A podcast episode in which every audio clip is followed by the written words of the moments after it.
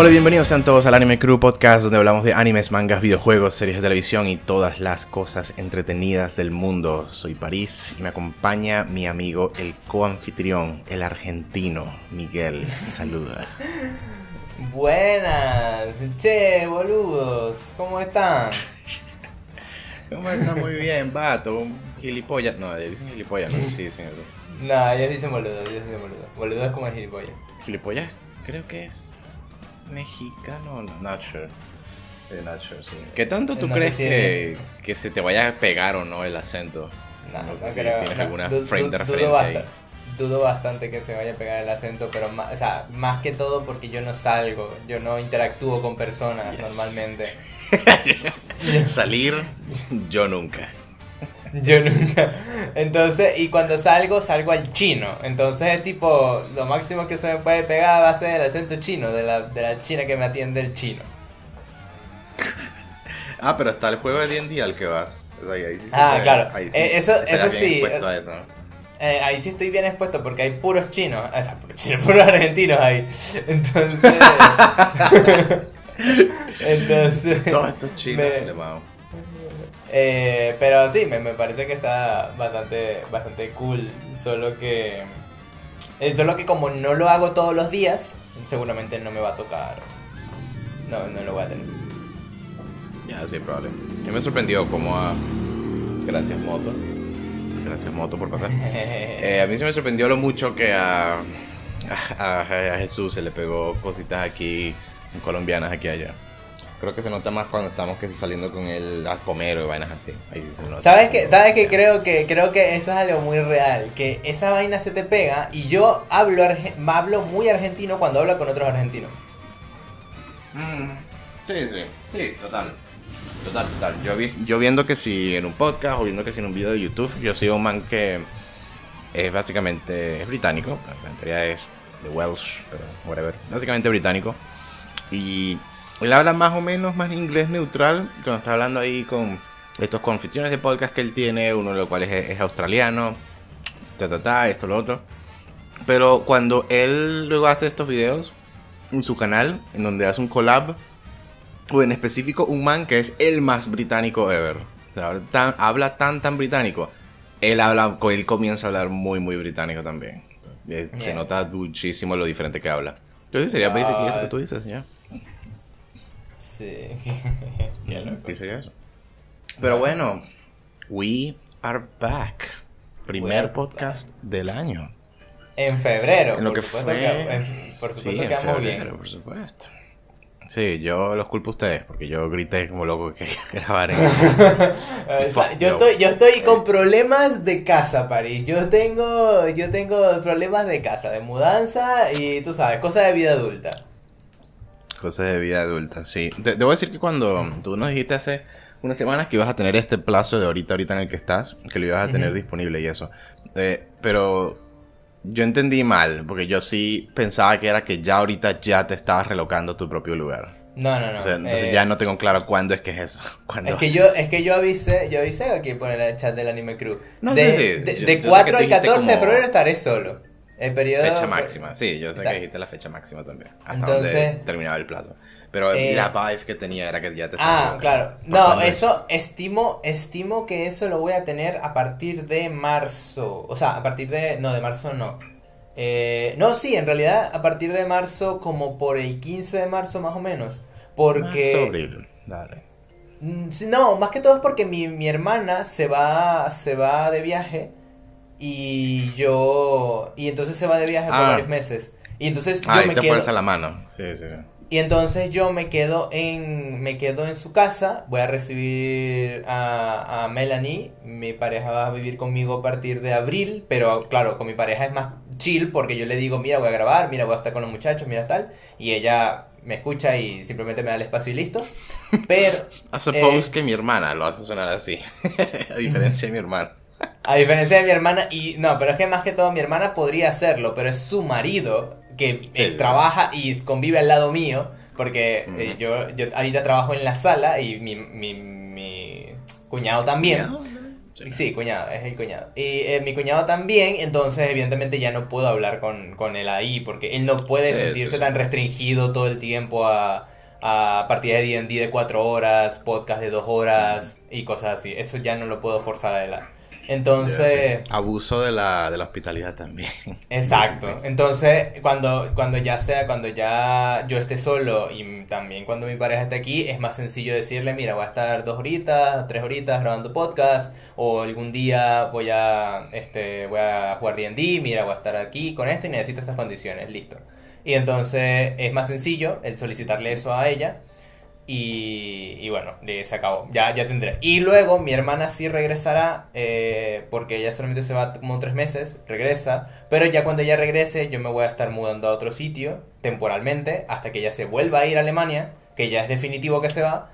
Y ya yo vendré a vivir a donde ella está viviendo. O sea, es como un plan tipo, yo estoy, mientras mi hermano está en la casa, mientras mi hermano está en la casa, yo me voy, eh, ya yo estaría pagando alquiler temporal, todo esto y tal, con, mi- con mi pareja.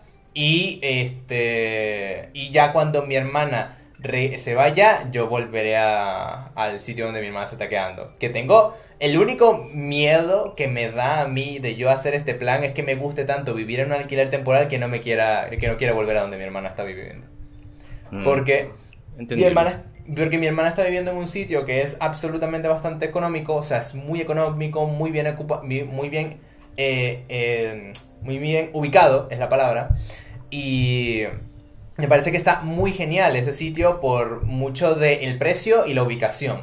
Pero más allá de Mm. eso, mi hermana no tiene aire acondicionado, este, tiene como Wow, la, cocina es súper hiper pequeña, este, mm, la, eh, no, o sea, no es que no sea cómodo, pero también eh, el sitio no está, o sea, es como que se siente como un apartamento súper hiper pequeño, súper súper reducido. Y Mm. por lo tanto, no me, no me, no es que no me guste, me parece que está genial, solo que quizás para las necesidades que, que yo quisiera cubrir, o las cosas, no necesidades, Sí, porque sí. necesidades se cubren, pero la, para lo que yo quisiera, no sé. Lo que yo quisiera o lo que, lo que a mí me gustaría tener, quizás me gustaría tener o al menos un poquito más de espacio o quizás un cuarto adicional. El aire acondicionado me parece que es algo gravísimo no tener. Sí. Este, Eso entonces- grave, sí. este, entonces, no, marico, o sea, literal que, que me parece que yo cuando, de paso, Suaco, yo he visto, y te digo, he visto alquileres temporales, y los alquileres temporales aquí cuando pides alquiler temporal es como por tres meses, quizás, quizás menos, este, y está todo equipado, por lo tanto no tienes que pagar casi nada, y, Ah. pero claro, ese, el alquiler es un pelín más caro, que si pagases un alquiler como tal fijo tres años porque eh, este al estar todo equipado ya tú no te preocupas casi por, por nada pues los muebles ya están Ya. o sea lo, lo único que tú no lo único es que todo no puedes si tienes alguna queja con el internet no lo puedes cambiar si tienes este Ah. queja con el servicio pues también no lo puedes cambiar no puedes hacer casi que modificaciones de nada porque evidentemente no es el no es el trato Pues, el, el- Sí, sí. el alquiler te están dando No ya todo montado apoderando de él por mucho tiempo ni nada, no, sino que Exacto, entonces- casi que prestando un lugar y ya. Sí, entonces así es como funciona ese, el negocio de los alquileres temporales, pero a ver, si te consigues un sitio que ya con todo lo que trae es bueno, ya listo, o sea, ya ganaste. Ujú. De hecho, una prima me dijo que tiene un amigo que es, es médico, doctor, y que básicamente tiene cuatro años en Argentina y ha vivido siempre en el mismo alquiler temporal, jamás se ha ido de ahí. Porque, porque No muy ese, temporal. Ese alquiler temporal le ha dado tantas comodidades que no, no se quiere ir. Entonces, O sea, yo como- entonces tú puedes que si renovar el mismo contrato con el mismo lugar, la misma. mientras mientras alquiler, haya mientras haya un acuerdo de este del, del dueño de Sí, la- entre de el dueño y tú. entre el dueño y yo sí exactamente Ah. Coño, sí, Ujú. interesante entonces. Sí sí Ah, y interesante me- eso me- que te vas a mudar es por un tiempito entonces. Sí, me va, me va a mudar por un tiempo y después vuelvo. Pero el asunto es que te digo que me da terror eso porque es como que voy a irme, voy a volver al sitio de, de, de Lucía y cuando vuelva al sitio de Lucía es como, coño, creo que no me voy a querer quedar aquí como ni por un año, una mierda así. Sí, Pero sí. bueno, El ya- aire ya- yo creo que sí es el peor de todos los... Sí, es, es una de las peores cosas. Pero es que te digo que he visto sitios. Las cocinas aquí son horribles, París. Son horribles porque son súper pequeñas. Ese es el único problema, que son súper hiper pequeñas. Ah. Entonces, eh, no, te, no te da espacio para, para hacer. O sea, literalmente en la cocina de mi hermana, dos personas se siente súper apretado. Dos personas en el cuarto de la cocina. Se siente demasiado apretado. Y eso me parece a mí que no debería ser así. O sea, yo siento que la cocina debería ser un sitio en donde puedan estar. La, donde pueda por lo menos cocinar dos personas. Que me refiero a que dos personas estén haciendo algo en la cocina. Véase eh, uno que esté cortando vegetales y el otro está encargándose de, no sé, preparar cosas. Y Sí, me parece que dos personas me parece bien, tres personas ahí sí ya, bueno, ok, te lo puedo creer que sea demasiado. Pero que dos personas estén en la cocina y no se puedan mover cómodos, me parece que es una ridiculez. Yo creo Entonces- que mi cocina es, es así, de hecho, también. Clasificaría como pequeña, así, porque sí... El problema es como lo ancho del pasillo, digamos, que es la cocina. Y sí, si Ujú. tuviesen dos personas ahí, si una fuese a pasar como que de largo de una de la otra, sí, es como que una tiene que pegarse a una... A una Claro. Para que la otra pase. Así es, así es mi cocina. Claro, pero, eh, pero, pero el, el problema de la cocina de mi hermana es que las dos personas que van a- que puedan llegar a estar ahí no van a estar cómodas solo estando ahí. Si se quedan quietas en el mismo sitio, no están cómodas. No es solamente por no moverse. Tienes que mandar la foto después, pa, y yo te mando Sí. la foto de la mía. sí, sí. Literal. Similitudes de cocina. Entonces, verga. por lo tanto es así un rollo ahí todo, todo, todo malo, que no me gusta para nada, pero bueno, ok, es lo que hay y, y lo puedo aceptar. Y si en algún momento mi hermana, o sea, si en algún momento este, considero que puedo encontrar algo mejor, yo me mudo a algo mejor y listo. Mm. Eh, entonces, bueno, eso. Y ya, de todas maneras le dije a Lucía que luego del primer año de yo quedarme en su casa y ella quedarse en Alemania, yo me mudaría de sitio seguramente. O sea, me iría de... O sea, por- o sea, ya tengo libertad de moverme de ahí, de que ya yo me puedo, puedo agarrar todas sus cosas y, y ya las puedo empezar a cambiar, ya las puedo tal. Exacto. Sí. Ujú. Entonces, bueno. Mejorar la internet. La internet. Sí. Seba, ¿tú, tú me has dicho antes que la internet ya es buena o como el... El internet es suficiente para, para quedarse tranquilos, quizás para jugar juegos que tengan servidores en Estados Unidos es un poquito mierda Sí, porque... bueno, ahí es como que bueno, ya Sí. no hay nada que hacer. Sí, pero más que todo el internet sí me funciona muy muy bien. Han, han habido días en donde sí ha estado un pelín más lento que de lo normal, pero a ver, igualito sigo descargando como a 6 megabits por segundo. Exacto. Y cuando normalmente descargo a 13, 14. Awesome. Nice. Entonces, sí, bueno, Eh, es, bueno. es bellísimo, bellísimo, bellísimo. Pero, pero bueno, eh, Pues, eh, sería sí. problema, problemas de, de, de la vida adulta, un poco, un poco ladilla, no te voy a mentir. Sí, Concentrarse en sí. estas cosas. Yo sé. Ese fue. Fue awesome el año pasado, marico. Yo creo que el año pasado fue. Yo, yo ahorita mismo estoy diciendo que puede que haya sido el mejor año de mi vida. El 22, Basado en- 2022. Sí, basado en esa combinación de éxito de ya dejamos básicamente las vainas de pandemia, de, de- de Ujú. mascarillas o cosas así. En ese año fue que se dejó, que, pude- Ujú. que terminé mi tesis, que entonces basically ya terminé todo con la universidad, que tuve mi primer trabajo con una compañía, ganando mi primer salario de una compañía. Y eso sí, combinando esas cosas. Muy buen anime también, ya hablaremos de eso. buen juego. Eh, eso en combinación, pero sobre todo esas como tres cosas ahí de haber terminado esa tesis y de haber terminado, hecho la práctica profesional, trabajado en una empresa y eso, eso es como un antes y un después en mi vida. That's- Yo no sabría si decirte que el 2022 sí fuese el mejor año de mi vida. Sí tengo muchos highlights del 2022, eh, que me compré mi computadora, primera computadora rechísima. Es de eh, mudarme a Argentina, vivir un poco lo que sería otro país que no fuese Venezuela, que... mm, da- destruido. O sea, sí, pues, la, la opinión de Venezuela no es para nada positiva en muchísimos aspectos. O sea, increíble París a nivel de cultura, de situación so- política y socioeconómica, una puta mierda ladilla asquerosa, pero... Yes. do- y, y eso, o sea, ojalá solamente fuese eso, pero todo eso agrava todo lo demás. Por lo tanto, Yes. no, no puedes tener una opinión positiva más allá de eso. Entonces, luego de luego de todo eso es como, bueno, o sea, sí me mudé, estuve viviendo bien, o sea, tengo, yo diría que ha sido un dos, mi 2022 fue un 2022 con suerte, bastante suerte. Y... Bastante suerte. O sea, me, me siento, me siento como una persona que, que, ha tenido suerte en lo que, en lo que ha podido, pues. Y, y siento que está bien.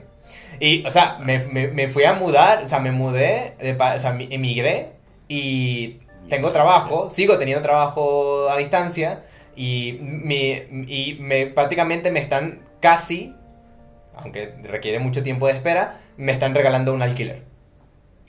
Entonces, nice. Es como, mi, mi, mi, mi, cuñado dice que es como, de la experiencia que él ha visto, es la mejor migración que él ha visto. O sea, porque te migras, emigras, mantienes tu trabajo, estás ganando suficiente como para, eh, para mantener tu estatus y te están dando un alquiler. Y es como, con todo equipado. O sea, no es solamente el alquiler per se, es que te están dando el alquiler con todo equipado ya ese alquiler tiene todo. Ya tiene, porque ya mi, mi hermana y, mi cuñado ya compraron las mesas, las tazas, lo, todo a mierda. Tienen la nevera, la lavadora, todo lo tienen ahí. Entonces... Iguales en ese sentido, porque digamos que entonces yo me mudé aquí a, pues mi hermano ya había estado aquí uno o dos años, entonces él ya, ya tenía la, el apartamento todo equipado con todo, pues. claro. Similar en ese sentido. Aunque tú estás viviendo con tu hermano ahorita, por lo menos. O sea, como cuando tú te quieras independizar para ti solo, eh, no sé si te quedarías ahí o te irías para algún sitio tú solo. Sí, yo imaginaría que sería un sitio yo solo, sí. Ah, ok. De verdad que sí toca ver cómo va avanzando todo en cuanto a qué trabajos consigo y cosas así, eso creo. Mm, eso ha sido interesante en ese sentido. Lo único que el año pasado fue que se jodió lo de mi visa y mi residencia aquí en el país. Eso sí. Verga. Pero ah, eso justo te iba a preguntar, justo te iba a preguntar, tú ya tienes, no sé cómo lo llamen allá, pero cédula colombiana. O sea, no colombiana, pues, cédula de extranjería, que es como lo que te dan mientras tengas algún tipo de visa aquí. ah, ya. Nah, no, porque, porque yo tengo, o sea, es como que no, no tienes todavía, no eres como residente colombiano. Exacto, sí. No, eso sí no. Eso sí fue lo, lo fatal, pues, el año pasado. Pero... Yo tengo, yo tengo todavía el... Yo tengo, ¿cómo se llama esto? Mi, mi situación, yo vine para acá y empecé a tramitar de una vez el, el DNI, se llama aquí, no sé cómo se llama en Colombia. Este... Y eh, todavía no me lo han dado y yo como que, señores, denme mi mierda, por favor. Este... papers. Sí, todo, todo tal. Y, me dijeron que, no, es que la impresora, o sea, no, te voy a decir una excusa de mierda, pero es básicamente lo que me dijeron. Ellos me lo dijeron con palabras más bonitas y un poco burocráticas. Pero es, no es que la impresora le falta tinta. Literalmente entendí eso. ¿Eso, eso suena una excusa tan Venezuela? Sí, es como que no. no tiene un papel para el pasaporte la máquina tiene un problema, no hemos podido imprimir porque es, tú sabes que eso se hace con impresión láser en un papel especial, que tal y que esto, y yo como que, bueno, whatever. La cosa es, no la han podido imprimir, ¿verdad? Y es como que no, no la han podido imprimir.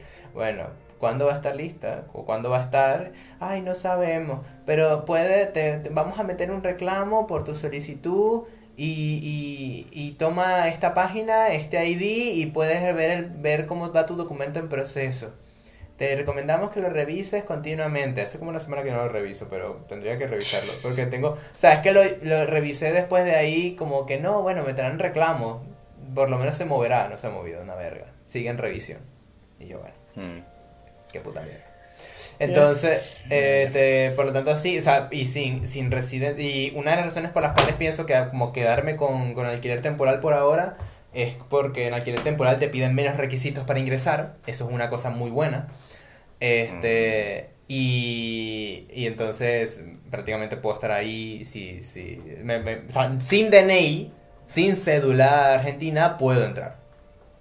Entonces, pero ya, o sea, si, si aspiro a, un contrato de alquiler muchísimo más serio, necesitaría tener, mostrar cuenta de banco, este, presentación de, ingresos, prueba de ingresos, este, algún beneficiario, este, y, cosas así, pues.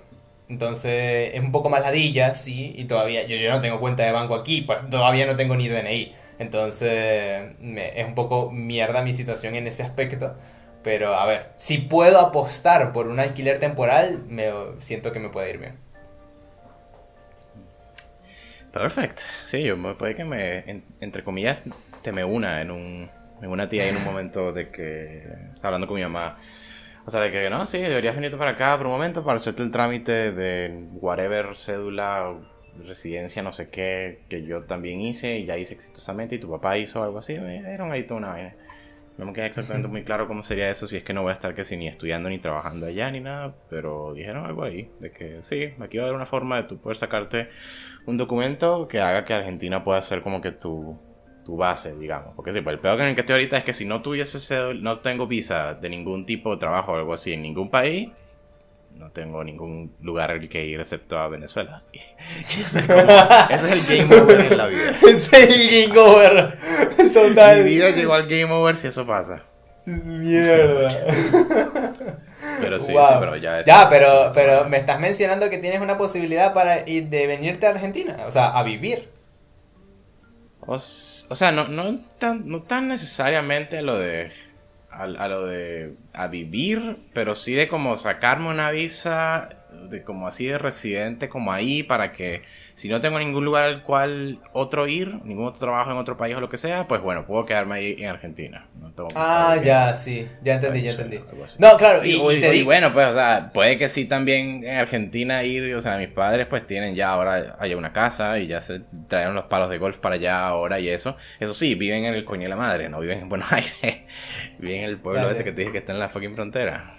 Sí, sí, sí. Eh, pero, Mari, una... Eso sí te digo. Bueno, no sé cómo sea en el pueblo de allá. Yo estoy viviendo en la capital, que tú sabes que normalmente situación capital y eh, una ciudad que esté lejos de la capital es muy diferente, ¿no? Pero al menos te digo yo que aquí en Buenos Aires, las, el hacer el proceso para iniciar la residencia es el mejor proceso que he hecho en toda mi vida. Esto teniendo en cuenta de que vengo de Venezuela, cosa que a nivel burocrático todos los, todos los sistemas o todos los procesos que incluyan papeles legales son una puta mierda. Pero este proceso, París es, te toma literalmente eh, un día hacer algunas cosas. Un día me refiero a que te quedes en la computadora, tienes que anotar unas cuantas cosas y son 10 minutos que tienes que pasar ahí pendiente de unas vainas. Y luego de esos 10 minutos no te preocupas hasta el siguiente día o que te manden un correo. Y cuando te manden ese correo, vas a una oficina. Y esa oficina haces un proceso ahí que te dura, te juro, te, te pasas ahí como 2 minutos. Luego de esos 2 minutos te vuelves, te pueden mandar a otra oficina para que ya hagas todo tu proceso, te tomen la foto y toda esta mierda. Vas, te toman la foto y listo. Y simplemente a partir de ahí espera que te llegue tu DNI. Espéralo, porque se va a llegar a juro. Y entonces, literalmente es como que tienes una situación en la que, Marico, puedes. O sea, es mejor proceso que he estado en mi puta vida aún. Eh, ojo, es el proceso para iniciarlo. Ya para la espera es un poco ladilla. Pero para iniciarlo es lo mejor que he visto. Y me imagino que perfectamente puedes venir, empezarlo y te vas para la verga. De hecho, mi prima hizo algo así parecido. De hecho, mi, prima hizo algo así con mi tía, que es la mamá de mi prima. Este, porque mi prima necesita, como que, que el trabajo de ella es una empresa aquí de Argentina y le da como un seguro familiar. Pero todos los seguros familiares requieren que eh, tu familia tenga DNI. Entonces lo que hizo mi tía fue, vino para acá, aprovechó el tiempo, hizo ese proceso en dos días y en dos días ya tenía eh, iniciado el proceso del DNI y ya la pudieron meter en su... En, el seguro de la empresa, en el seguro de salud de la empresa. Entonces cuando mi, tía, si en alguna emergencia necesita algo, se la traen para Argentina y perfectamente la atienden aquí, con el seguro. Entonces... la, roba. y entonces, marico, o sea, y mi, tía se fue y no tiene su DNI todavía, pero a ella le vale verga, porque es como que, ¿para qué? O sea, ya, cuando llegue para allá, llegará a casa de, mi prima y se acabó. Es como, weón, qué, locura. O sea, es, e, este sistema me encanta. Para, para iniciar. Que sirve. Es, el sistema que sirve, pues. Para iniciarlo. Ya lo demás es otra cosa aparte. Sí, creo que es por eso que mi, mamá me dice eso, porque sí es uno, un sistema que sirve. Que me diga eso ir para allá.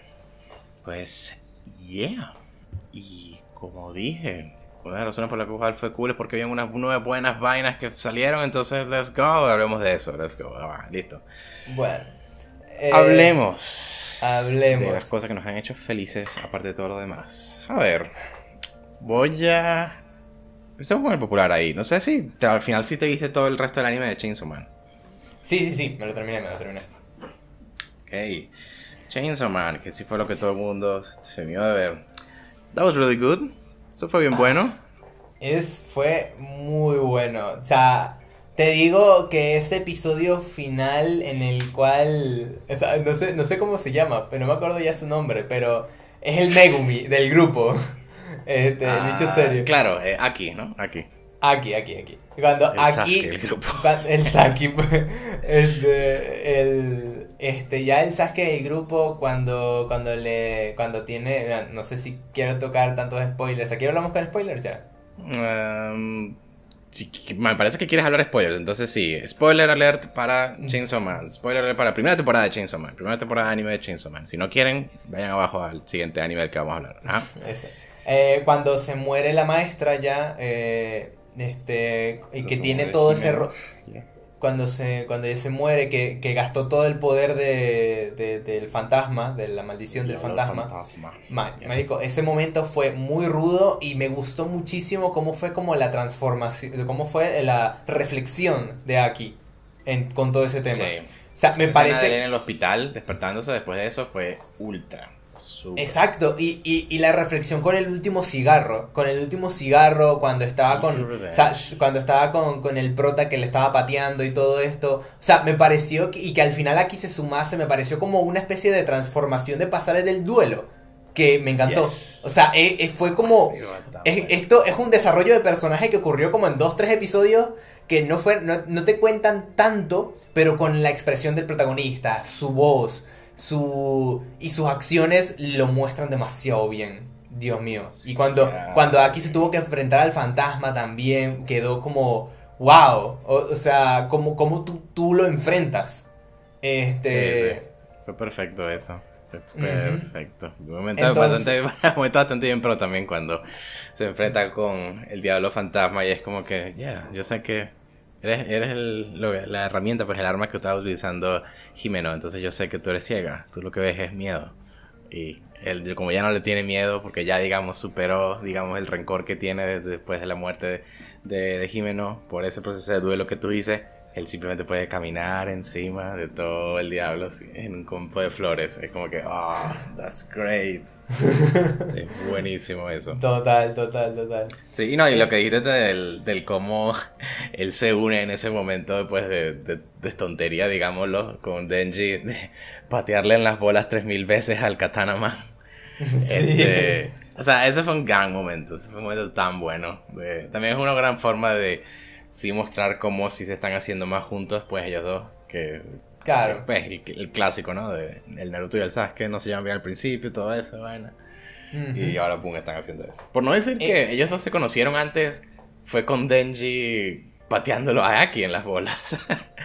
Cuando se habían conocido. Wow, sí. Entonces, Eh. hacer eso mismo, como este momento de bonding, de, de- de- de ellos haciéndose más amigos, es como que, ah, that's great. Sí. Pega todas, las, todas las cajitas. Me parece que este Denji no es un personaje en lo absoluto profundo, pero es como un buen, es como sé que es el prota, pero siento que él no el peso de la trama no cae sobre él a pesar de que todo el mundo quiera quiera quiera matarlo, o por lo menos eso es lo que se- yo entendí en esta La- primera temporada. Sí, es la trama, sí. La trama es que Es- lo quieren... Lo quieren matar. Pero a pesar de todo, la con la actitud que tiene él, es como que la trama no, no, no tiene un peso de- eh, con él. O sea, él está ahí, es un buen personaje, pero como protagonista yo creo que no hace muy bien su trabajo, pero a él lo puedo considerar como un personaje secundario y lo considero excelente. Entonces, Creo que, creo que estoy en desacuerdo contigo ahí. un ¿En poco, serio? la verdad. Porque sí, pues él sí es mi personaje favorito de toda la serie.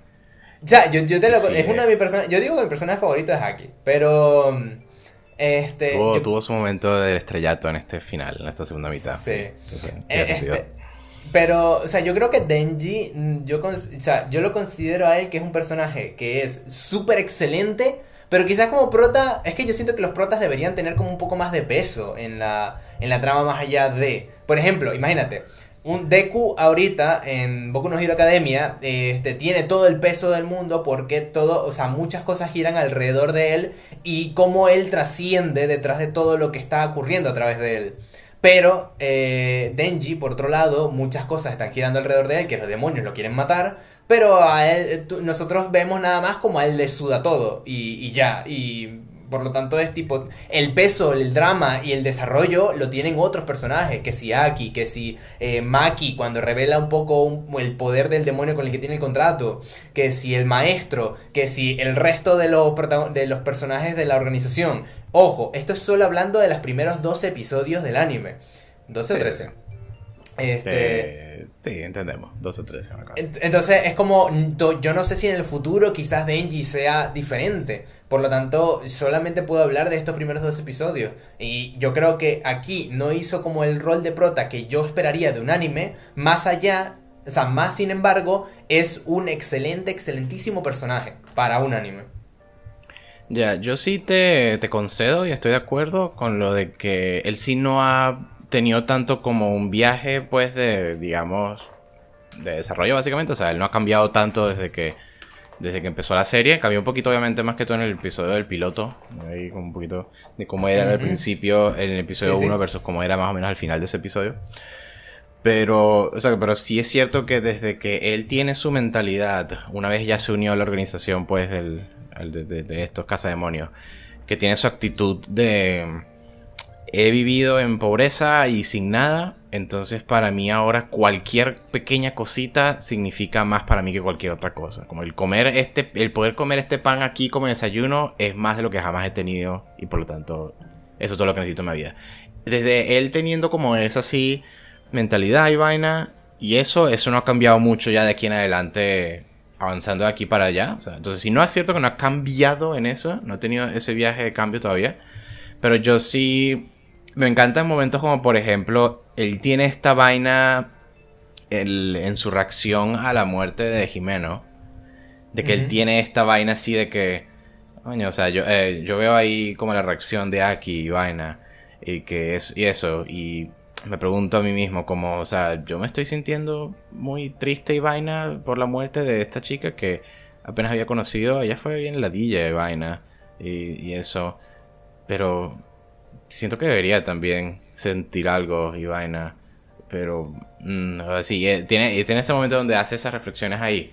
Y ese no es tanto como un cambio para él, pero son estos momentos en donde al estar siguiéndola a él y como sus monólogos, sus monólogos internos, como lo que él está pensando y reaccionando a las vainas, como revela bastante de lo que está pasando de fondo en su personaje, pues revela como más detalles de cómo funciona y su psique, de cómo él piensa, de cómo él ve las cosas. Esas vainas ahí con él es lo que me parece que es súper, súper buenísimo, pues. Y de cómo interactuó también con, como aquí, aquí, allá, de esa vaina de, de, ese dilema de él, cuando él está ahí él, por una parte, él está ahí sentado al lado de Aki esperando a que él se despierte. Entonces, por esa parte, tiene ahí ese sentimiento de como, de ese quiero estar ahí para ti, ¿no? Algo así, porque se está quedando con él ahí sentado a su lado hasta que se despertó en el hospital. Pero entonces también al mismo tiempo es como que él no está compartiendo los sentimientos de, duelo y de pérdida que Aki tiene, entonces cuando está medio interactuando ahí con Aki, casi que suena como medio insensible a lo que Aki, por lo cual Aki está pasando. Porque él está ahí como comiendo así como sin nada al lado de él y como que bueno, ya, bueno, ya, eh, volvemos a trabajar o algo así. Le dice a él ahí y eventualmente como que, no sé, o sea, él no sabe así como tanto compartir en las emociones ahí de aquí. Entonces, esos momentos así es lo que para mí lo hacen como súper interesante de siempre verlo como actuar en las escenas y cómo, y cómo va a reaccionar a las vainas y eso. Claro. eso me gusta muchísimo y eso. Pero sí, sí, Muchas vainas buenas, marico. Animación también buenísima. Holy shit. oh, God. Es, eh, tan bueno. Chavo, esa escena, yo estaba esperando, yo obviamente entonces sé como de todo lo que pasa en el manga y eso. oh my god, estaba esperando ver animada esa escena con Makima. Finalmente usando pues, como su, haciendo algo pues de acción usando poderes y eso. Oh my god, esa escena was so good. Y ahí, ahí como, como es, utilizando a prisioneros de cadena al de condenados a morir como balas en un cañón que y estripando a todos estos más remotamente. Y todos los villanos como que marico what the fuck vámonos como que no. literal. O sea yo, yo me quedé loco en ese momento. Me, me, me gustó muchísimo y es como que wow Sí, está ese momento, está, está Kobeni, la chica súper súper cagadísima del miedo, súper nerviosa, que todo el mundo le, le medio saca de quicio por, por lo psicótica que es y vaina. Pero que al final demostró ser arrechísima, pues. Sí, pero luego que ya tiene su super momento arrechísimo ahí en esa crisis que ocurre. Y, y luego el maestro este raro que es el Kakashi del grupo. El Kakashi del grupo, yeah, he's awesome. Se olvidó cómo eh, se llama, tristemente. Pero sí, yo, sí sabemos que estamos hablando ya. Sí, marico, o sea, si veo este tipo y es como, wow. Tú, tú, eres, tú, eres, tú eres como el, el Goyo, el Kakashi, el Sensei. Marico, what the fuck. O sea, cuando él dice, yo soy el cazador de demonios más fuerte. Y es como, vaya. Y todas esas vainas que él dice de como, necesitas estar un poco loco. O no, no, no soy poco, creo que straight up dice como, loco. Tienes que estar loco para hacer esto. Y vainas así.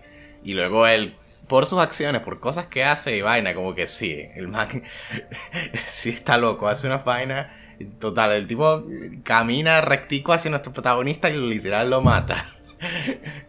Actually kills him. De Goya Power y verga así, es como que mierda. Yo digo, así van otra a aprender. Cosa, otra cosa es que yo por lo menos todavía no he aprendido a querer a Power.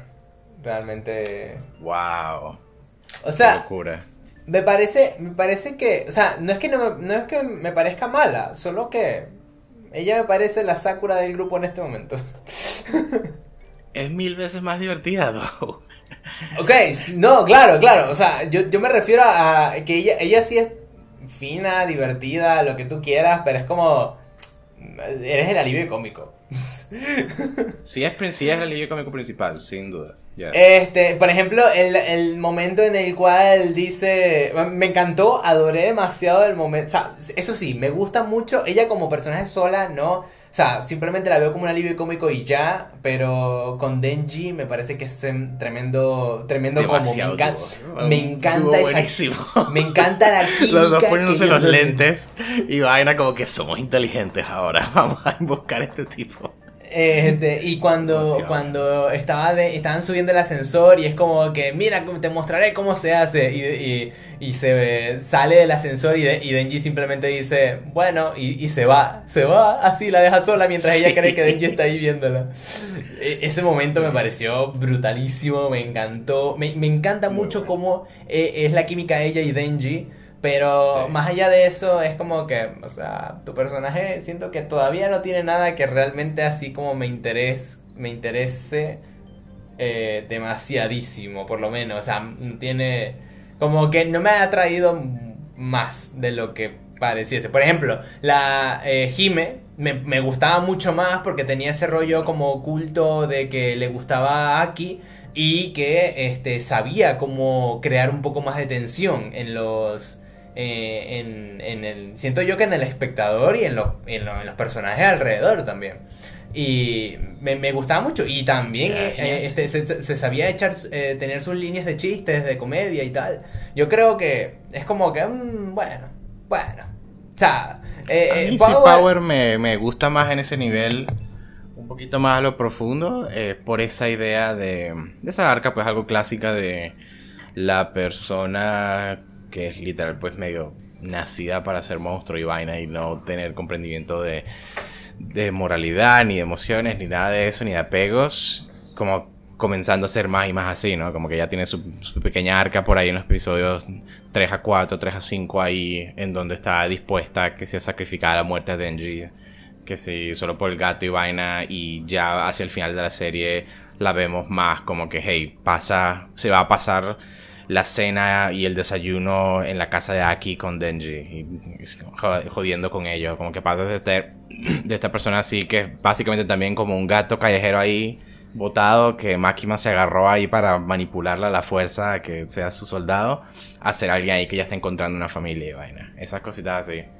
Que se enfatiza precisamente por la buena química que tiene pues con, con Denji, pues precisamente. Porque, hey, estos dos manes. Antes ella está dispuesta a, a matar a este tipo, con tal de, de, de poder volver con su gatito y ya. Pero ahora lo vemos aquí en el episodio finales, jodiendo ahí, echando vaina total con Denji, siendo los dos la misma. La misma célula cerebral compartida entre los dos. Porque, oh tan estúpido. Esos son como el aspecto de que a mí me gusta. Y por sí, lo principal siento que a mí me parece demasiado graciosa. Cuando, cuando están en el, en el piso ese, atrapados por el diablo del infinito, y Koeni está volviéndose demente por el prospecto de que se van a quedar ahí atrapados para siempre, y Power solamente se caga de la risa, se explota de la risa, y Me se parece- pone a golpear la cama y vaina. Ante la idea de Koeni ahí muerta, por, cagada por su vida, eso me mató de la risa. Eso sí, sí, fue, fue bastante buenos momentos, no te voy a mentir. Y Ay, sí. este, luego, luego está, bueno, o sea, con el, con el resto sí me parece que... Sí, sí. Me parece, me parece que, que con la serie como tal me gusta mucho cómo lo plantea todo, cómo, cómo está, cómo está hecha. Eh, como repito, no he visto manga, no, no sé qué tal man- el, el manga todavía, pero lo voy a empezar, lo voy a empezar en algún momento, pero hasta ahora, desde lo que he visto, me encanta. Me, me gusta mucho Chainsaw Man. Eh, Muy creo, que le bueno, coloqué, un- creo que le coloqué un 9 a esta temporada, 9 de 10. Yo soy como 8 y 9, 8 o 9, una de esas dos así. Yeah. Ujú. Fue bueno, Eh. fue bueno. Lo, lo que pasa es que sí, yo creo que hablaba un pelincito de eso antes, de que yo sí creo que tarda un tanto en arrancar, porque yo creo que es solo como hasta el episodio 6, básicamente cuando, cuando hacen el atentado para llevarse a Denji, pues, que muere Jimeno. Ahí es donde la serie de verdad sí arranca bastante. Antes sí era mucho como setup, setup, setup, más o menos. Este, eso sí que sería como la debilidad de esta primera season, más o menos. Pero no, pues es una cosa, es una de esas series en donde en los detalles por todos lados ves la calidad, digamos, ves lo bueno. Es una cosa en donde todos los diálogos son muy buenos y dicen mucho cada uno de los personajes. Eh, se ve muy poco sujetado por que si clichés de anime y vainas así, o sea, todos los personajes se sienten muy como son sus propias personas y no y no solamente lo que como se supone que es esta persona en un anime y ya y cosas así. Exacto. Animación de puta madre, de ultra omega super puta madre, increíble. Y sí, muy bueno. Muy Sí, bueno, sí. muy bien Excelente, excelente, excelente. Eh, dale con. no- Bueno, tú también hablaste de Chainsaw Man, pero vamos a uno de los tuyos. ¿Qué es Mob Psycho? ¿Qué- por- o qué digo, perdón, eh, Hero Academia, tal vez. No sé. Hero Academia, hasta ahora creo que eh, eh, Roger y yo habíamos comentado en el último podcast que la guerra, eh, estaba en el periodo de la guerra. Eh, y estaba y estábamos comentando uno de los últimos comentarios que habíamos dicho es cómo va a terminar la cómo está cómo, o sea, cómo van a ser las consecuencias de la guerra a partir de este momento y aquí en estos últimos capítulos se han estado dando dando completamente la, tal. No sé si tú has visto algo acerca de lo nuevo de, o sea, lo último que ha ocurrido en Hero Academia. O sea, es una de esas cosas en donde no sé ningún detalle exacto de esto pasó tú, tú, así. O sea, no, no sé absoluta como nada de lo que pasa. Pero al mismo tiempo como que viendo pantallazos aquí y allá, viendo el nuevo opening, eh, sabiendo lo que tú me dijiste de una vez de un timeskip o algo así, y viendo el diseño de personaje de Deku ahorita, y, cosas así, o sea, con todos estos pedazos diferentes, es como que me puedo hacer toda una idea de como lo que pasó y como el estado del mundo ahorita, ¿sabes? Sí. Entonces, Eh, es como así, no, no sé ningún detalle de evento exacto y eso, y que, qué sé yo, y que si, bueno, que si Eh, se murió alguien o no sé, pero este, sí, nada, o sea, se murió tengo una idea se, se murieron pero se murieron se murió un personaje que conocemos nada más que es y que es la este pero a ver para lo que ocurrió se debieron haber muerto más personajes pero de todas maneras aún Sí. con eso con eso en cuenta eh, me parece que es muy increíble todo lo que ha ocurrido. O sea, eh, tanto como fue en el anime, adaptación bastante buena del, anime, del, manga. eh, tanto como lo fue en el anime, lo está haciendo ahorita en el manga. o sea, perdón, como lo fue en el manga, está haciendo ahorita en el anime. Que está mostrando la verdad detrás de todo. O sea, la destrucción absoluta que están haciendo todos los villanos. Lo, lo mucho que destruyeron al, el pensamiento tan frágil de la sociedad. Este. Hicieron sangrar a los héroes. Mancharon la visión de los héroes que se supone que tenían que proteger toda la sociedad. Y se dieron cuenta de, cuenta de que el héroe número uno este, es no es, no es un farsante, no, pero tiene como que un pasado demasiado oscuro como para no, como para ocultarlo. Este, la sociedad eh, fue dañada de una manera tan bestial, los, eh, lo, se dieron cuenta, una de las cosas más increíbles que fue a partir de un, momento, de un highlight en Boku no Hero Academia fue Stain. Yo creo que tú viste eso, ¿no? La segunda temporada. Sí, sí, claro, sí lo vi. Este, un, highlight, un highlight fue Stain. Stain fue uno de los villanos más arrechos de, de todo Boku no Hero Academia, más, más allá de por su pelea o su quirk y tal, fue por su ideología. Él decía que los héroes falsos eran los que estaban ahí detrás de todo esto y que solamente los héroes que de verdad se, se, los que verdad se arriesgan, los que verdad se esfuerzan, los que de verdad pertenecen a esta sociedad o los que de verdad se deberían llamar héroes son muchos. O sea, son, son muy pocos por, de los que realmente están aquí. Entonces, en, este, en estos últimos episodios, si recordamos un poco las palabras de Stein, lo vemos con exactitud, porque vemos como muchos héroes se están dando cuenta de que la sociedad ya no está viendo bien a los héroes, que la sociedad les está empezando a agarrar más odio, que y están viendo de que aparecen decenas y decenas y decenas y decenas de heridos que se están retirando, los héroes se están, están renunciando, muchos héroes están renunciando. Y se están yendo, tal, hay una escena súper bestia, súper muy brutal en donde Uraraka está ayudando ahí a salvar a una gente y tal y escucha como hay alguien que está, un héroe que está un poco cerca y dice, creo que ya no puedo con esto, ya no puedo con, con, con esta... Con, con este tipo de trabajo, ya no puedo con soportarlo creo que me tendré que buscar otro trabajo. Y es como un diálogo muy fuerte, porque ahí te das ver que la, como Deku o como todas las personas siempre hablan acerca de los héroes, que son personas que se arriesgan, son personas que se preocupan por los demás, son personas que ponen su vida en juego y todo esto, y que el trabajo del héroe es muy jodido y muy difícil. Y por lo tanto, cuando te dan este, esta, este paralelismo, de que la gente que se mete a, a ser héroe por fama, por gloria, por dinero, y ah, en esta situación donde más necesitamos a los héroes es que se están renunciando. Y verga, es como muy heavy cuando lo vemos. Este. Eh, se, tiró la, se tiró la deconstrucción de la idea de los héroes y vaina. Claro. La serie se tiró eso.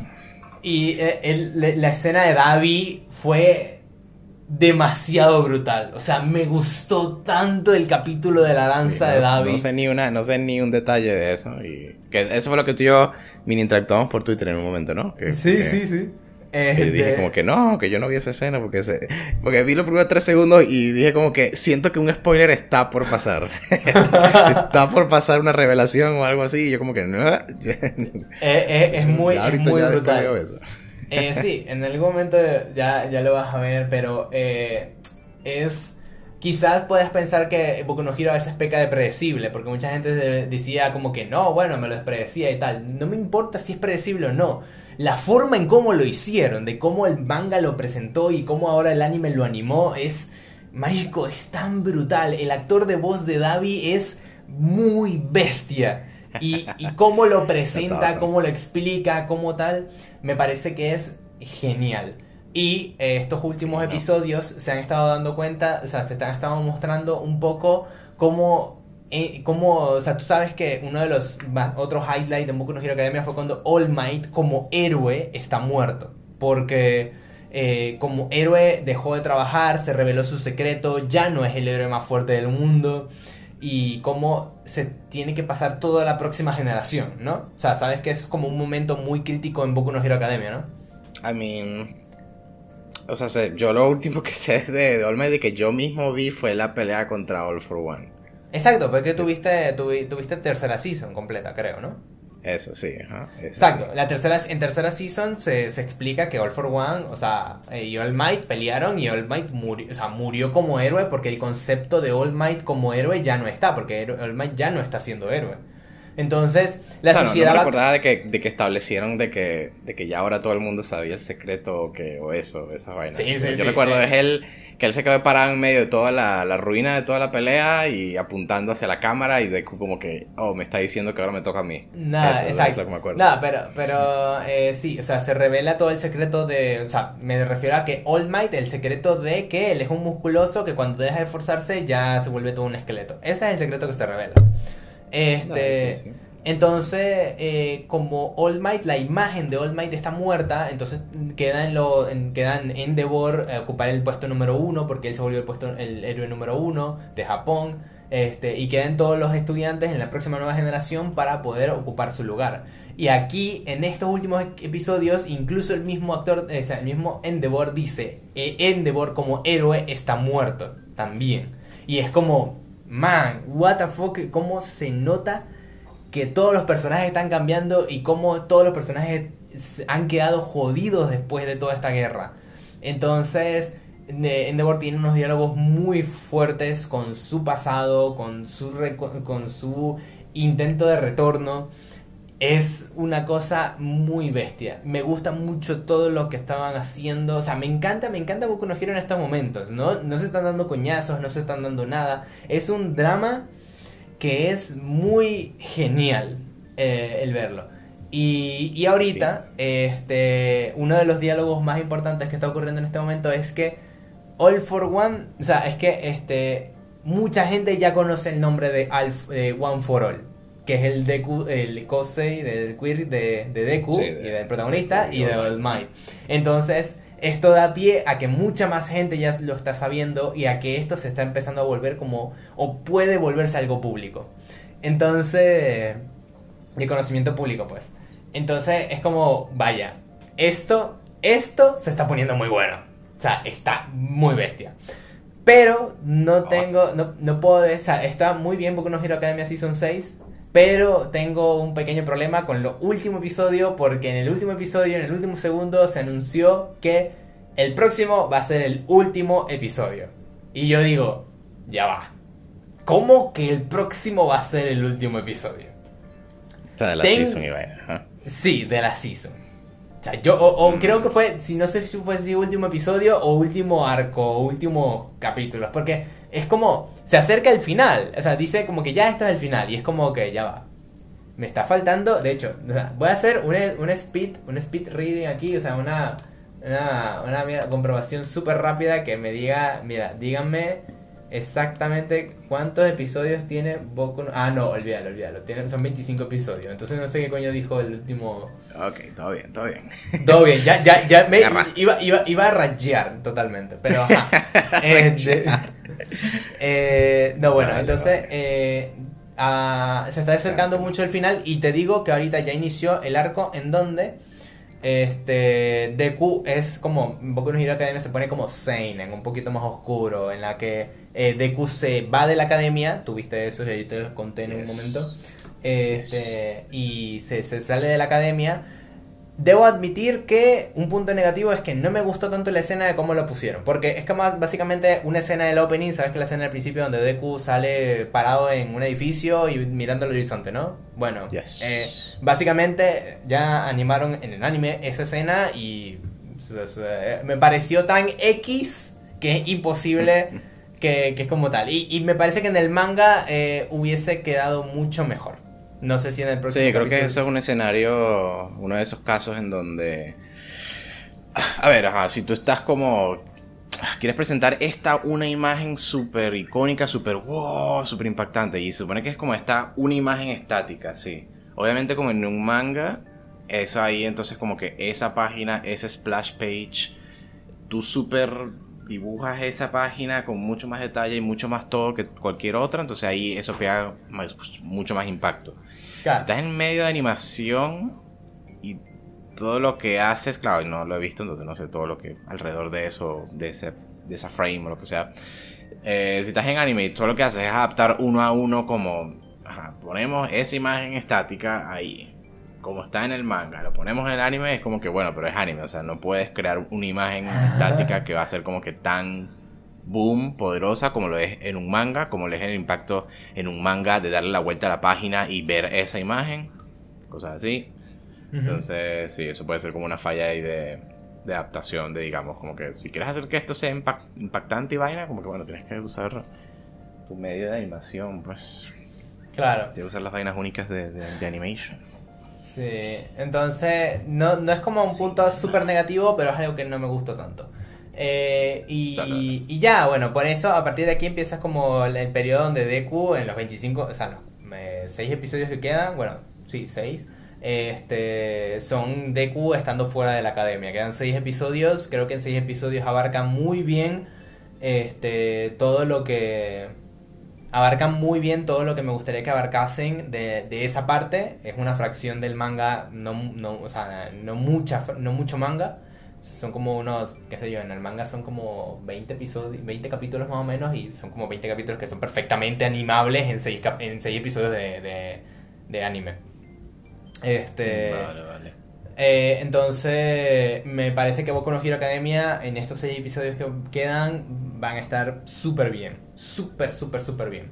Entonces... El opening es de putísima madre el opening está brutal, man. O sea, yo me quedo. La animación de esa vaina es increíble. Animación, eh, este, animación, música, canción, todo, todo está bien coreografiado. E, es, yo me quedo loco. O sea, chapó, esta gente lo está haciendo de puta madre. Este. Es súper genial como todo el mundo, todo se está dando. Es como volver a ver que eh, Season 5 pasó por una razón. Tenían que hacer todo este maldito setup de mierda. Este, oh, pero bueno. Este. Me parece, me parece, me parece que si me preguntan poco no gira academia, se ha recuperado por lo menos a 19 capítulos, no, ninguno se desperdicia, pero ninguno se desperdicia, para nada, para nada. Entonces, este, yo digo más o menos eso. Que Boku no Hero Academia, súper bien. Súper, súper bien. Felicidades a Boku no Hero Academia. Ok, eh, permítame mi otro de la temporada pasada. Este es el anime que probablemente, probable que fue mi anime favorito del año pasado. Del año pasado, wow. Sí, bueno, la temporada pasada, pues junto con Chainsaw Man y eso. El anime que se metió en la misma temporada de Chainsaw Man y vaina. Gundam, Witch of ah, eh, ese ya no lo había terminado. No, no, o sea, ya, terminó. Yo creo, te juro, no sé por qué, que pienso o pensaba que ese anime era de esta temporada, o sea, que te seguía en emisión. No, no. Si lo sigues viendo por ahí, aquí, allá, es porque fue tan bueno que la gente no para de compartir imágenes y artes y eso. No, mentira. bueno, eso, eso, sí es cierto, si es que esa, esa esquina de comunidad tocara tu Twitter, pero ajá. Lo cual, yo soy parte de esa esquina de comunidad basada en mis likes y eso. Entonces a mí me recomiendan fanarts y vainas y la gente compartiendo vainas de eso. Entonces sí, Gundam mucho Mercury, me lo terminé de ver y Jesus Christ, fue muy bueno. Sobre todo el final. Eso fue... ¿Fueron ah. cuántos episodios? Fueron 12. Son 12, ¿verdad? 12. Este... Voy a ver si... Estoy seguro que sí fueron 12. Fue una sola temporada, una core. 12 episodios, sí. Y sí, fue buenísimo, sí, oh my god. Eso no voy a dar spoilers y eso. Eh, Súper rápido, pues, yo dije antes, eh, un poco pasado, pues, que Gundam Muchos Mercury trata de, oh my god, este, de una chica que viene de una colonia medio pobre en Mercurio, en la colonia de Mercurio espacial, que va a una academia espacial ahí a estudiar para, digamos, volverse eh, una persona muy, muy pro que pueda traer como que prosperidad a su, a su colonia toda pobre o algo así. Y es una academia que eh, tiene una regla muy curiosita que es que cualquier peo se puede resolver ahí mediante duelos de Gundams. Como tú puedes desafiar a alguien a un duelo de Gundam y decir como que impongo estas, estas como que consecuencias a este duelo. Si yo gano este duelo, tú te tienes que casar conmigo. Y es como que la, la, escuela enforza esa regla. Y pum, eso tiene que ser así. Wow. Básicamente, lo más, es, una serie donde están pasando demasiadas vainas al mismo tiempo. Entonces, con, en esa, con solo esa premisa, me faltan 3.000 otras vainas Como ¿En que serio? es un mundo, sí, o sea, ahí es un mundo, toda esta galaxia, digamos, de la humanidad que se ha esparcido a colonizar el espacio, está liderada por estas corporaciones, y a estas corporaciones les importa mucho lo que pase en esa academia, porque todos los ojos están sobre esa academia y los duelos, y si los mechas que ellos construyen pierden duelos, eso es malo para ellos porque pierden stocks, pierden apoyo financiero y vainas ahí, hay mierda de vainas. Pero el, el corazón de la serie es esa chica que dije y que conoce a una chica ahí en esa academia que es como la princesa de toda la galaxia básicamente. Y la protagonista por accidente al ganar un duelo en el primer episodio se vuelve la cónyuge de esa princesa. Se vuelve la esposa la prometida de esa princesa. Y eso al resto del mundo no le gusta eso no le cae bien entonces le caen a coñazo. Eso es lo que es básicamente eso. Es muy shakespeariana toda esta vaina. Wow. es que es escrito por el man que hizo Code Geass. Eh, y es un anime original para televisión, ¿no? No es una adaptación de nada. Anime original de anime. Adaptación Ah. todo verga. Bueno, no es este. ¿cuántos, eh, recuérdame capítulos? ¿Cuántos? 12. Muy bien. Del 1 al 10, ¿cuánto le das? Le doy 8 o 9. O algo así. Mm, Una de esas. ¿tanto, ¿Te gustó tanto como Chainsaw? Exacto, sí, es que esa es la vaina. Es que creo que me gustó más que Chainsaw Man. En serio, mierda. A ver, pero Sí. eh, tú, tú me contaste un poco, un poco de esa premisa y un poco cómo... cómo Los primeritos 3, 4 episodios que había Los primeros ese 3, 4 entonces. episodios. A ver, cuéntame cómo evolucionó. Entonces, ¿cómo evoluciona desde ese entonces? Oh, güey, pasan demasiadas vainas. no quiero quedarme hablando y no puedo spoilear todo, pues, obvio. Este. Entonces, el peos. Los peos escalan. Al principio solamente era un problema como de. Cada episodio es como un duelo diferente por una persona diferente en la escuela y de las corporaciones que no, nosotros necesitamos que eh, nuestro hijo de nuestra familia corporativa real sea la prometida de esa princesa, porque ser la prometida de esa princesa es lo mejor para el negocio, para nosotros. Este, Ajá. eso es lo que necesitamos. Entonces, la, primero, la primera mitad de la serie es mucho como que gente peleándole a la, a- a la prota por el derecho de poder casarse con ella. Mientras, y con la princesa en todo eso estando como que mamá huevos, como que, que no importa lo que yo quiera en todo esto, what, y todo eso, y la prota también está de acuerdo, pero la prota también está de acuerdo y todo eso, pero es como que bueno, y como que no puedo rechazar el duelo. Este, Ah, porque si te, si te retan, no, tú no puedes rechazar. Tengo entendido que no puedes rechazar. Sí. Bueno, lo que pasa es que también ellos tienen. Ellos tienen incentivos para aceptar el duelo porque es como que. Ok, ca- cada lado tiene que poner algo en, algo en juego, ¿no? Es cuando se hace un duelo. Entonces, como que. el lado de la prota dice como que. ah, ok, sure. Como que. eh, eh, si me ganas, te, puedes, te vuelves la prometida de mi orine, dale. Pero entonces la prota es como que, ajá, pero yo y la princesa, mi orine, eh, tenemos intereses también. O sea, nosotros creemos que, tú- que tú, por ejemplo, si te ganamos en este duelo, tú te vas de la academia o algo así. O, o, por ejemplo. Entonces es como que ellas también tienen un incentivo para, ok, vamos a aceptar el duelo porque nosotros no solo queremos evitar que a ti te casen con alguien más, sino que queremos otra cosa más. Y entonces por eso aceptan el duelo y le dan ahí, pelean la vaina. Entonces, eh, lo que la historia escala en la dirección de que Miorine, la princesa, basically eh, quiere. e- Ella empieza la serie queriendo solamente escapar de vaina, quiere escapar, quiere irse de todo esto, quiere fugarse de la escuela, desaparecer del mapa y vivir su propia vida porque está harta de todos estos juegos políticos y vaina y como la tratan como, como un títere de princesa para ser casada y todo eso.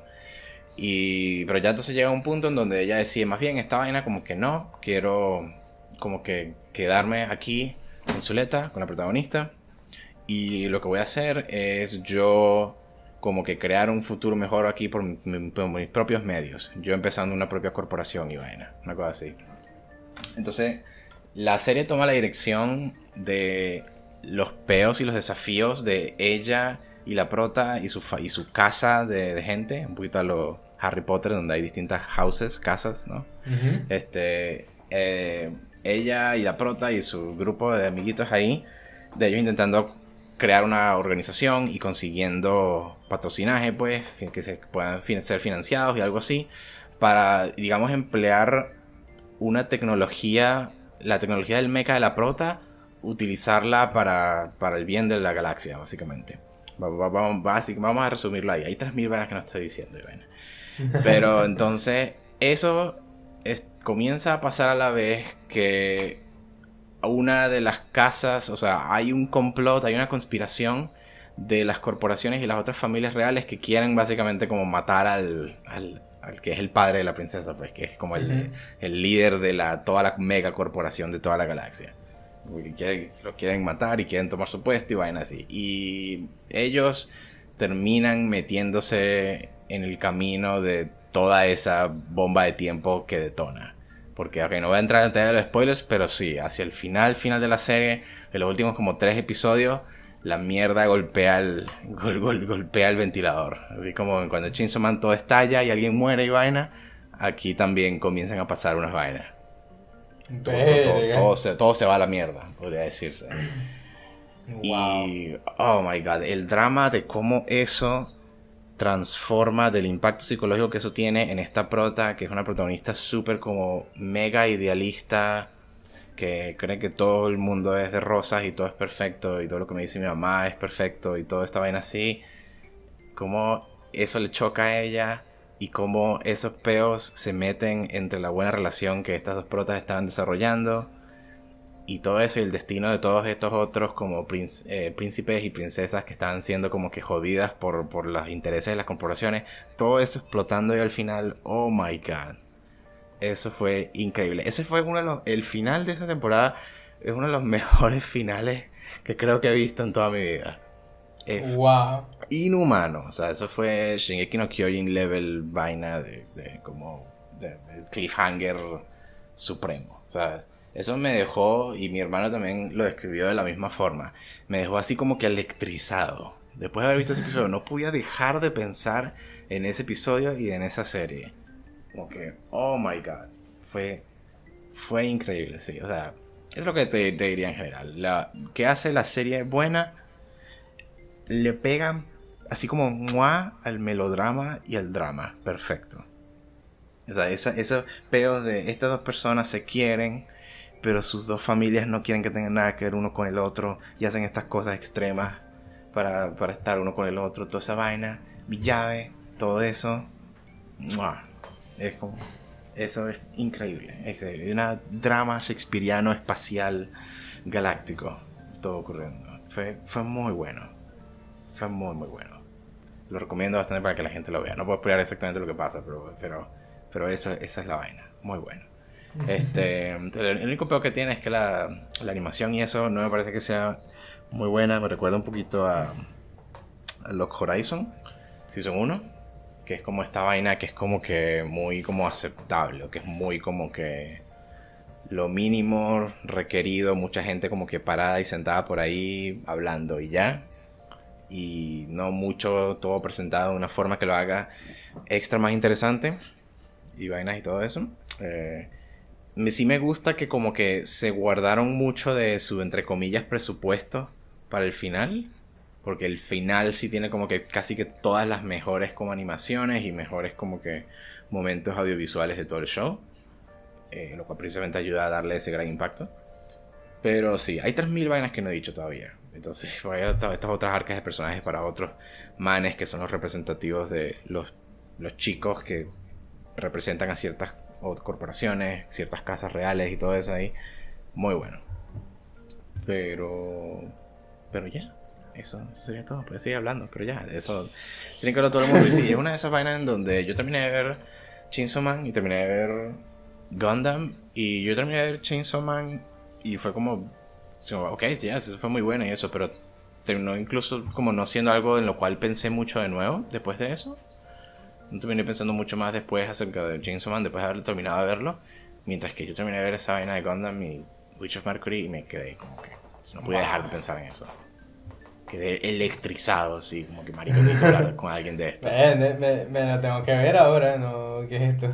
Sí, y de nuevo, y es una de esas vainas en donde esta serie está explícitamente escrita para ser como. Si tú no has visto ningún Gundam antes, esto, esto es para ti, digámoslo. Como que Claro. to- tomaron varias decisiones de irse, de alejarse, según entiendo, yo solo he visto un solo Gundam antes. Eh, tomaron varias decisiones de alejarse de cómo las cosas típicamente se hacen en la franquicia con el objetivo de hacerla más accesible a gente nueva, a gente nueva. Entonces es perfecto para eso. Y sí, y por ahí se vendrá la Season 2. Supuestamente se viene en abril. Que se venga tan pronto la segunda temporada es cool en el sentido de, ya, ya, quiero ver qué pasa después. Me preocupa lo de la animación y eso, que no, que comience a, que, que eso tengan el, su schedule muy apretado la producción para que no, para que no siga haciendo animación como mediocre o lo que sea. A que adivino, lo hace mapa. sí, ¿verdad? Pareciera. No, lo hace Sunrise, que es el estudio que siempre hace Gundam. Ellos tienen la, ellos tienen la, la propiedad, tienen el IP. Y sí, sí, fue, fue bien bueno. O sea, fue, fue bien bueno. Es. Sí, es raro. O sea, tiene, sí, sí voy a tal vez mini dar la, la advertencia correcta de que. Diga, ah, ¿cómo decirlo? Es muy, es muy clásico. Es decir, tú veas los diálogos entre los personajes y todo eso. Y todo es muy como que anime melodramático. No sé cómo decirlo. O sea, es- no es muy como. Vamos a ser muy complejos y subtexto y como muy, muy remodernizado vainas. O sea, no sé, todos los personajes son como casi que estereotipos de anime, pero como te dije, la- el melodrama entre sus relaciones con sus padres, sus novios, sus amigos, es como que, ah, la, la pegan. Claro. O sea, ya creo que ahí te, te- te da una idea más o menos. Pero sí, es muy, muy bueno. Muy, muy bueno. Fue mi favorito de los que de lo que la temporada pasada. ¿Tuviste el Licorice Recoil al final? Eh, me faltan cuatro episodios. Shit. Dale, este, sí, porque yo estaba con algo de que. Se para mencionar de que fuck, eh, es tan bueno ver Gundam of Mercury porque sientes que estás viendo una historia que fue escrita con el formato de la televisión y de la season en mente. ¿Sabes? O sea, porque ya, ya hace una buena comparación. Es que la temporada de esta de Gundam se siente como si tú te sentaras a ver como una temporada de Game of Thrones. Y que, que termina no con como terminan que si Chainsaw Man un pelincito, en donde terminan como que, bueno, aquí terminamos en una parte del manga, pues ahí, que no, no, Ujú. ah, en una, vaina así. No, esta termina con un season finale, pues, o sea, un, ep- un episodio que se siente que, oh, este es el fin de esta temporada, así como el fin de season 1 de Game of Thrones, season 2 de Game of Thrones, que terminan así con, ¡pum! un finale de season. Así es como Claro. se siente eso de Gundam. Y sí, Wow. eso fue tan refrescante. O sea, todos los episodios como que empezaban y terminaban tramas, porque está todo estructurado con la televisión en mente, con el formato de 24 minutos y todo eso en mente, todo eso. Muy bien. Te voy a dejarlo ahí, estoy muy largo. Ujú. That's really good. Entonces, vamos a darnos con uno tuyo. Edge Runner yo creo que deberías hacerlo con... Con, Con Ruye. Ruyer, sí, porque ese lo, ese lo Entonces, vi, ese no lo vi. sé tú qué quisieras hablar. Ah, no, pero creo que ya en el podcast pasado no hablamos de Edge Runner, creo. Lo mencionamos, pero creo que no... Ah, bueno. dimos el nombre y vaina, pero no... bueno, hablamos quizá, quizá, quizás es que yo no lo he terminado, maybe. No, es que yo sé que yo hablé con Roger una vez, pero bueno. Eh, hablaré No de Mob Psycho 3, una anime de la season pasada también. Este. Y eh, yo diría París, yo no sé si tuviste Mob Psycho. No, no lo vi precisamente porque yo estaba como que esta vaina va a ser lo mejor de todos los tiempos y creo que eso me intimida de empezarlo, ¿sabes? Tú sabes cuando te cuesta Sí. empezar algo que es muy bueno, ¿sabes? Sí, sí, sí. Porque sabes que va a ser Eh, muy bueno. Eso, debo admitir, así. París, o sea, Mob Psycho es una vaina, es de las mejores cosas de todos los tiempos. Listo, es, es, es que la Season 3, Mob Psycho sí, eh, 3, la tercera temporada es el final, ya no hay más Mob Psycho. Sí, es el Este, final. Yes. Y, man, o sea, yo no, yo no te puedo explicar lo bien que se sintió que Mob Psycho terminara. Pero, o sea, que Yeah. terminara de esta manera. Porque Sí, es, es que el protagonista se presenta y estamos viendo la evolución y madurez de, de Shigeo. Shigeo que-. Sí, Shigeo, este, y, y y es increíble cómo que él crece y en el y yo me lo puse a ver porque no lo había notado, pero en la season 1 eres calladito y tal y esto en la season 2 él se empieza a comportar diferente y es como que empieza empieza a cuestionarse ciertas cosas y ya en la season 3 se se empieza a tomar sus propias decisiones, como decisiones solo. Y lo que estamos viendo es la madurez de un joven o sea, porque yo estoy entendiendo que él es un, es, un, joven, no sé si en adulto, pero es un, es un adolescente pasando por la pubertad, básicamente. Pero de, de una manera en que tú no sabes cómo enfrentar o cómo procesar todas tus emociones.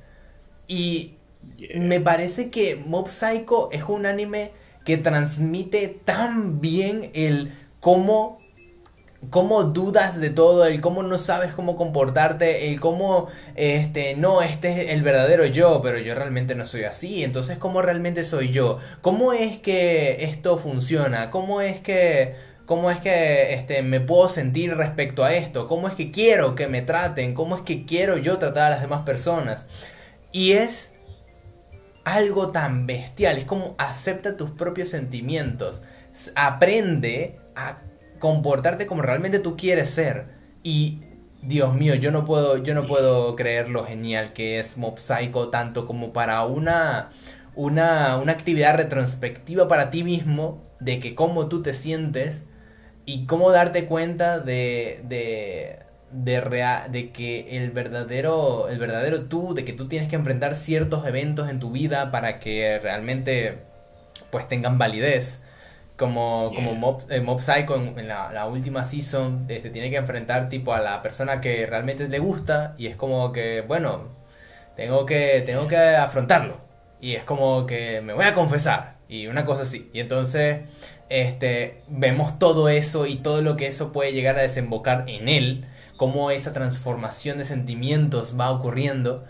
Y, y cómo hay algunas personas, o sea, algunas personas, no tanto, sino que cómo hay un punto en nuestra vida que tenemos un breakdown de emociones.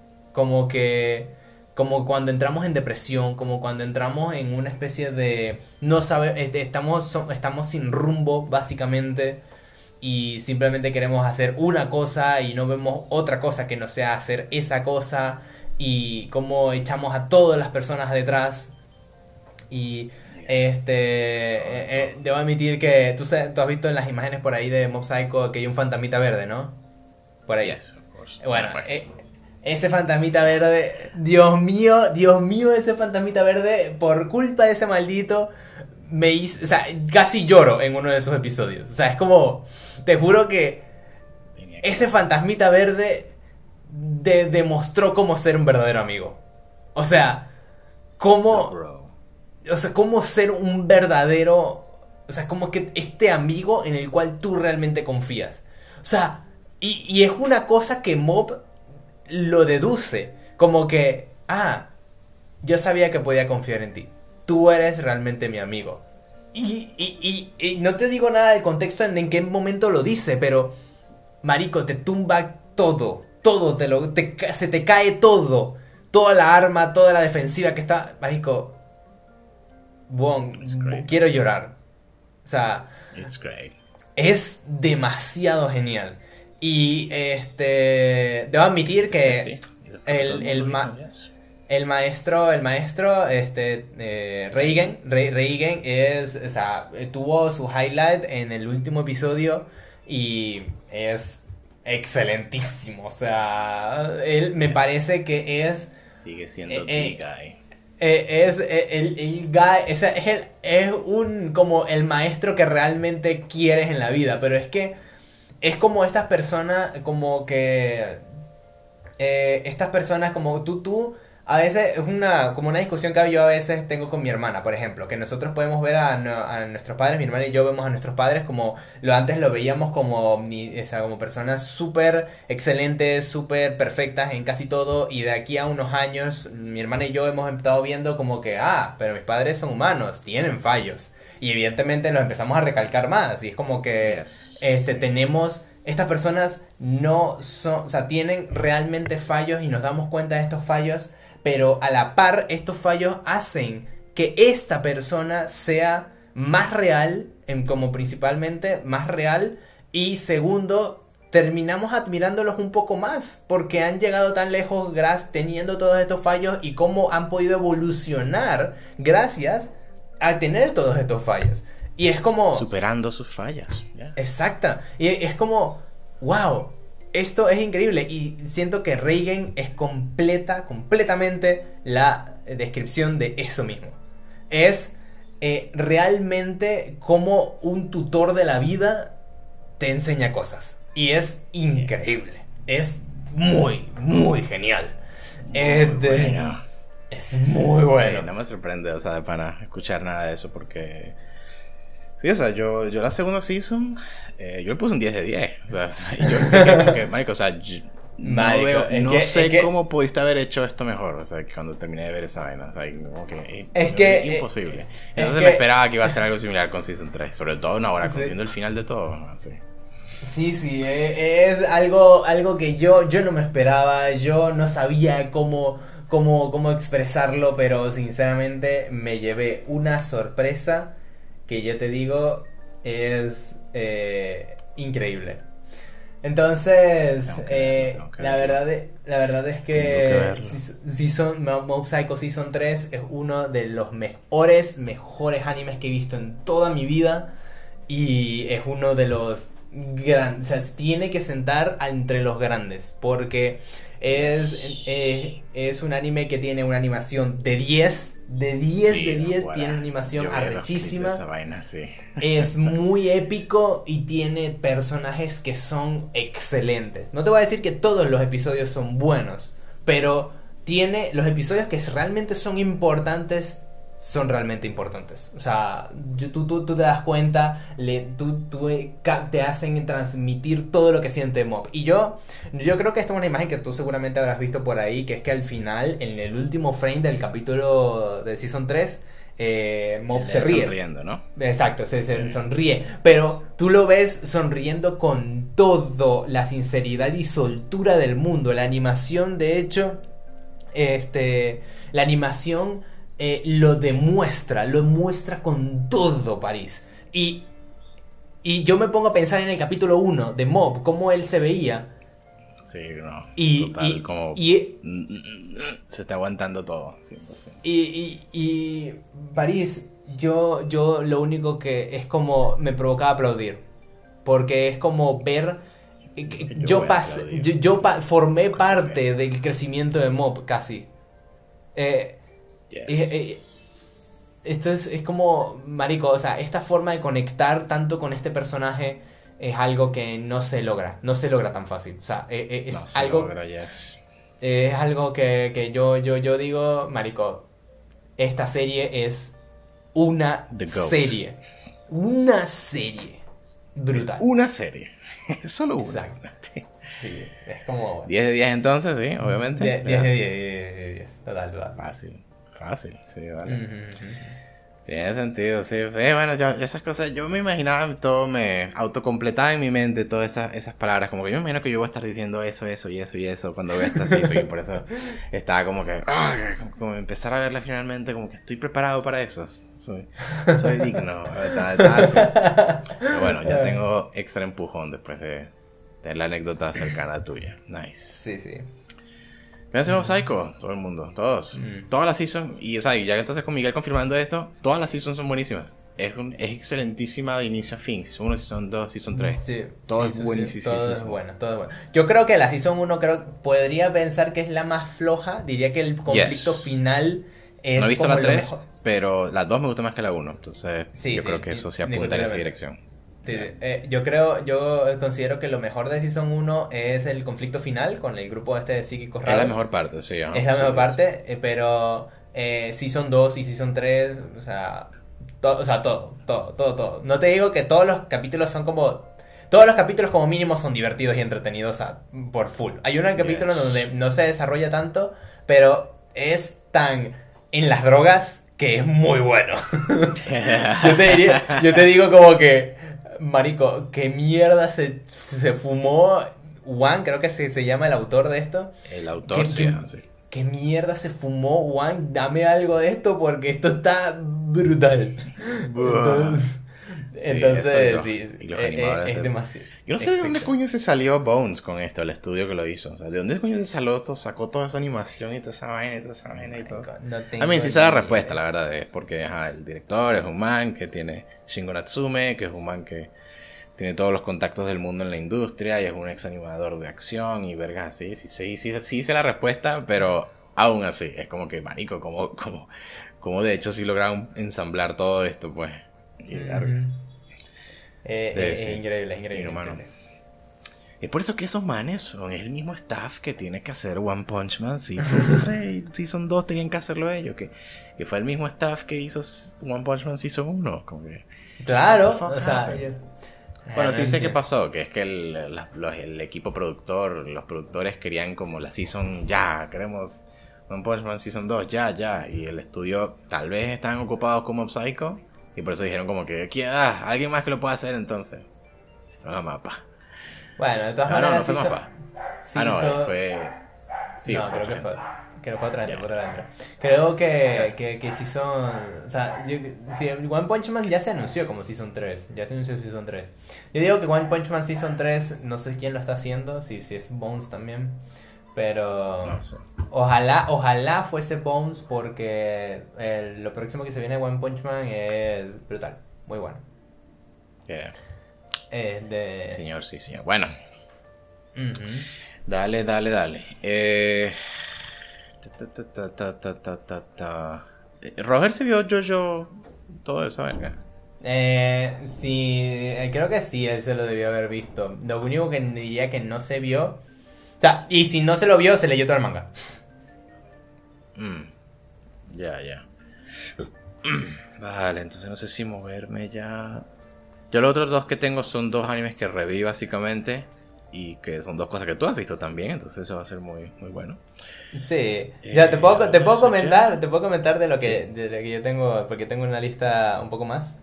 Este, a ver, ¿de qué, qué estás pensando? hay uno- eh, Record of Ragnarok. si son uno y si son dos.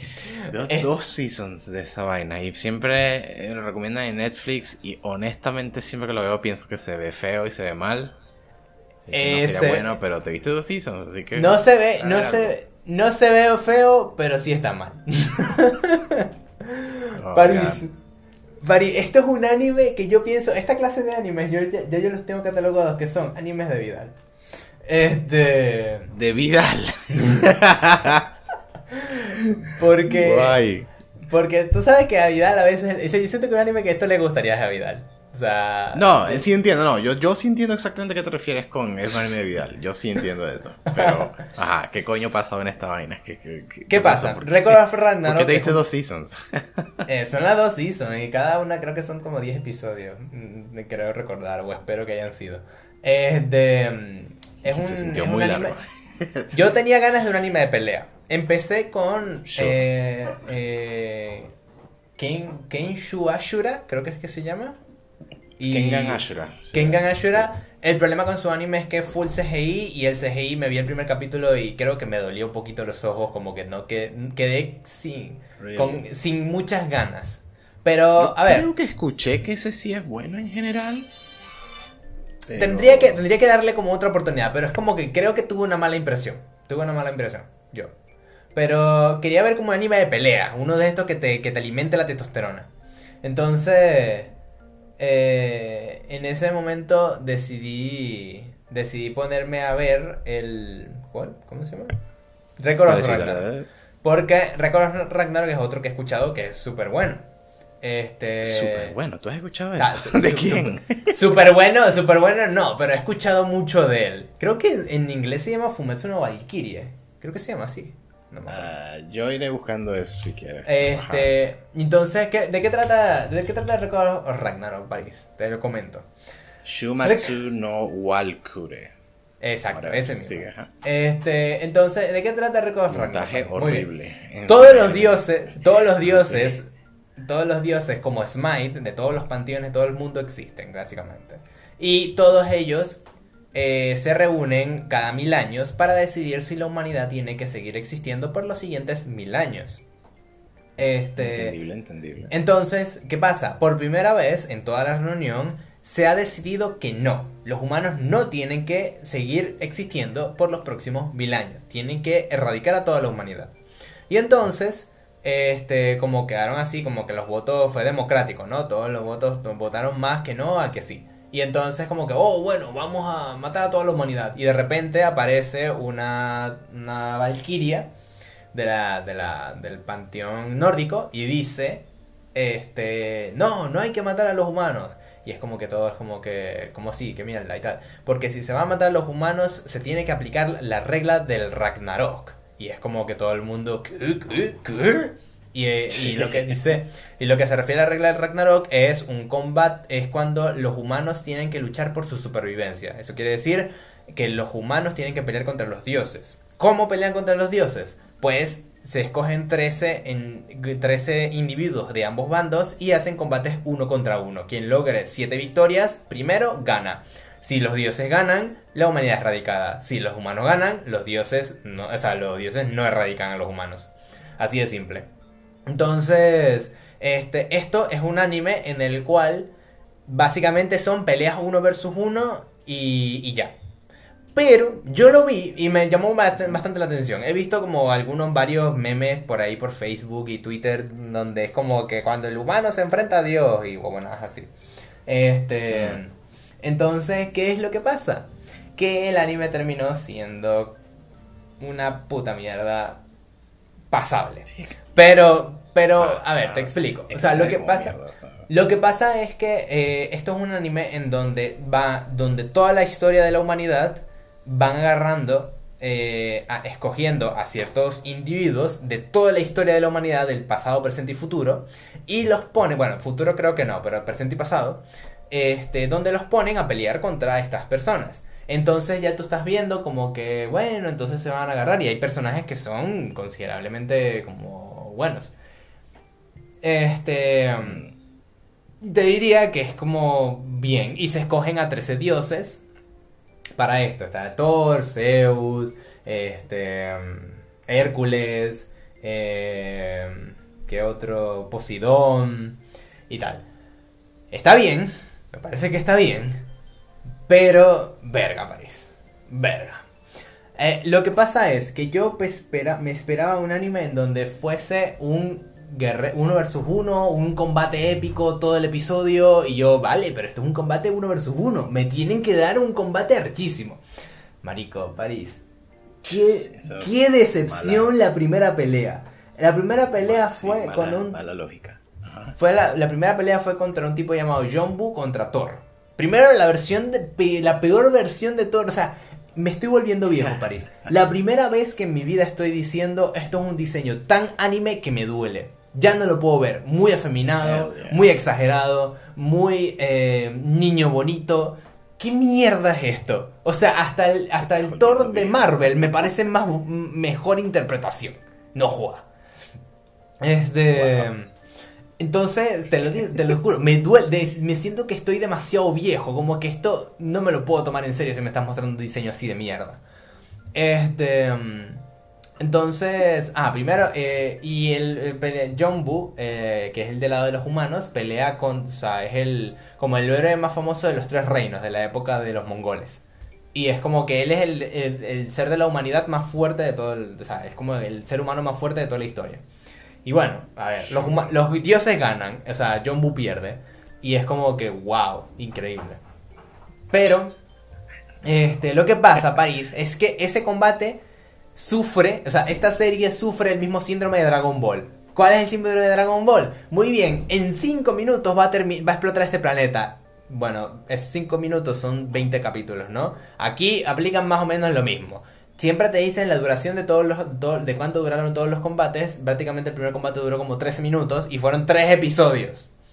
Pero tú dirás, Miguel, vaya, de 13, 3 episodios, 13 minutos, debió haber mucho combate. Ojalá. Evidentemente, tú, a ti te dice, el anime te trata como un imbécil que no sabes nada de historia, y entonces se supone que te muestran a Thor y te muestran a Jumbo. Ok, yo no conozco a Jumbo, yo no sé quién coño es este huevón. Pero el anime se va a encargar muy bien de decirme quién es Jumbo. y el anime dice, ah, te estamos mostrando a Thor, no sabrás quién es Thor. Entonces vamos a encargarnos muy bien de que sepas quién es Thor. Entonces vamos a ver 7 minutos de toda la historia de Thor, 7 minutos de toda la historia de Jumbo, 7 minutos, o sea, otros, otros 3 minutos ahí explicando un poco de la historia de cada uno, de cómo lograron llegar hasta donde están ahorita. ¿Y qué pasa? ¿Cuánto nos queda? Que tenemos que abarcar tiempo para el opening. Tenemos que abarcar tiempo para el ending. tenemos que abarcar tiempo para el ending. Tenemos que abarcar tiempo para la recapitulación. Muy bien. ¿Cuánto tiempo nos quedan? Mira, como unos de 5, 6 minutos aproximadamente. Y esos fueron todos los minutos del combate. De ese episodio. Y no estaría, yo estaría contento con eso, París, si no fuese por el hecho de que en el combate, literalmente en un episodio, lo único que ocurrió fue que Thor levantó el martillo, lo abanicó hacia el frente y John Boo fue y lo bloqueó. Eso fue todo el combate de un episodio. Y París, eso tomó seis minutos aproximadamente de reloj. por lo tanto. ¿Por qué dura seis minutos? Porque pasan que si tres minutos con el man agarrando el martillo y haciendo como que exacto como que oh my oh my god oh my god va a ser este ataque rechísimo. Y de repente flashback. Oh cuando Thor levanta su martillo y carga el poder es que significa que va a ser un ataque que ha matado a como 7000 gigantes en la historia. Y entonces John Bublo oh eh, eh, babanica después y entonces hace una explosión gigante y todo el mundo oh oh oh oh my god qué habrá ocurrido qué habrá ocurrido y cuando la la, arena se va disipando, ¡pum! termina el episodio. Y es como que... Mm. Ok, entonces eso por dos temporadas enteras. Más o menos. Un, repeat, un, copy pega de. O sea, claro, imagino que cosas específicas cambian aquí y allá. Pero dos personas a pelear y flashback a sus historias y luego pelea de mierda en el tiempo presente, ¿sí? Es, sí, eh, es así. Entonces te digo que hay unas peleas que son mejores que otras, pero te digo que ninguna es particularmente muy buena. Te diría que las mejores peleas que hubieron fueron este eh, la, la, pelea de Soji, Sojiro, Sojiro, que es como el mejor espadachín de todo, de todo el mundo, de toda la historia de la humanidad hasta el momento. Este que peleó contra Poseidón y me parece que estuvo muy bien esa pelea, me gustó mucho porque Soichiro se le considera, bueno, al menos le explicaron ahí, como el mejor perdedor del mundo. O sea, el mayor perdedor. No quiero ver una pelea cerca de él. Este, porque el tipo lo que hace es que pelea contra alguien que él sabe que es más fuerte que él, el bicho le gana, y entonces lo que él hace es como que a partir de esa imagen que ya tiene de haber perdido, repite como esa imagen mental como unas 800.000 veces hasta que él gana en su imagen mental. Pero una vez que gana, como él ya sabe que él es más fuerte, ya no vuelve a pelear, porque ya él sabe que él va a ganar. Entonces, este, básicamente eh, todo el tiempo estuvo perdiendo, porque en toda la historia siempre perdió. Eh, va pelea y pierde, pelea y pierde, pelea y pierde. Pero él se va haciendo mejor cada vez que va perdiendo. Siempre tal. Entonces, él se rendía muchas veces, se rendía tal, y él es cool un poco su pelea porque él dice contra, frente a Poseidón, aquí no me puedo rendir y aquí por primera vez en mi vida quiero ganar. Entonces... Ah, ¿Y eso es bien o...? O sea, es bien. o sea, yo lo, digo que lo más interesante que tuvo la serie. Como, como ven, como, como mínimo es interesante. Y, o sea, esa pelea es como una de las más interesantes que me gustó. Esa es la pelea que más me gustó de Season 1. Y la siguiente pelea que me gustó fue la de este, Hércules contra. Eh, ¿Cómo se llama? Jack the Ripper. Este. entonces estuvo muy fino, o sea, yo te digo, la, pelea estuvo considerablemente fino porque Jack the Ripper, a ver, es un tipo, Hércules es un tipo súper hiper musculoso de la vida, es como wow, o sea, es como una, una del, como el ser más fuerte o el ser de los más fuertes de todo el, de todo el Olimpo, una cosa así. Y eh, Jack the Ripper es un criminal asesino tramposo. Y es como que uno está, en la cosa de que el campeón de la humanidad es un asesino en serie o como uno de los mejores asesinos en serie de toda la vida. Y este contra el ser el, el dios más justiciero y recto y bonachón de todo el mundo. O sea, de, de todo el Olimpo, básicamente. Es como, wow. O sea, está cool, ¿no? Porque la, la, la, la pelea, la, la, humanidad que quiere, que, que, que es como que en, en, para el espectador es como los lados buenos, está lanzando su carta más malvada. Como el mayor malvado de toda la, de toda la humanidad y lo están poniendo a, pe a pelear como el campeón de nuestros héroes que son los humanos. Entonces es como un poco cool ese paralelismo. Y de paso que el, los poderes que, que presentan los humanos, porque las valquirias están ayudando a los humanos, obviamente. Entonces, las valquirias hacen como un poder para transformarse en armas, en armas legendarias que pueden matar dioses. Entonces, como que, guau, tal. Hubo un plot twist ahí arrechísimo, bueno, arrechísimo, un plot twist ahí todo inesperado que, que pasó en, la, en Season 2 al final, que como Buda se pasó al lado de los humanos. Y es como que, oh my god, oh my god, y todo el mundo...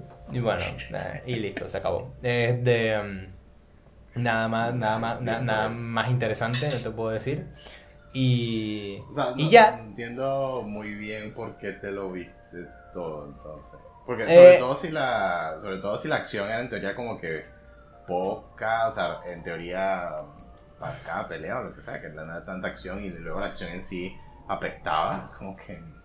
Sí, o sea, yo te diría que... O sea, yo entiendo, eh, o sea, yo entiendo la idea de a veces tener como esos shows, sobre todo en Netflix, esos shows como que ves de fondo o algo así. Sí, eh, eh, es que es un show que solamente me vi cuando estaba comiendo. Exacto, que esa clase de show perfectamente, sí. Este, Entonces, entonces, sí, me- supongo que entiendo, sí. Me gustó, me gustó, me gustó lo que veía, me gustó lo que estaba viendo y yo como que, a ver, o sea, me gustó de término tipo, a ver, puedo ver esto y no me da asco. Así que estoy tranquilo. Quería un anime de peleas, quizás me vi un anime de documental histórico, pero ah, por lo menos, como mínimo, como mínimo, de aquí aprendí algo. Este, y, y bueno, me parece que es un anime que fra- francamente le doy un 6, un 6, un 6 pelado a, la, a las dos temporadas, porque diría que está un poquito por encima, porque más, no es, no es horrible. Yo no diría que el anime es horrible. Y yo diría que para un anime average está un poquito por encima en términos de animación y en términos de un poco de dibujo, expresiones y cosas así. Está burde bien. Y yo te diría que es un anime que fácilmente para, eh, para alguien que le guste demasiado el fanservice y estaría muy fino.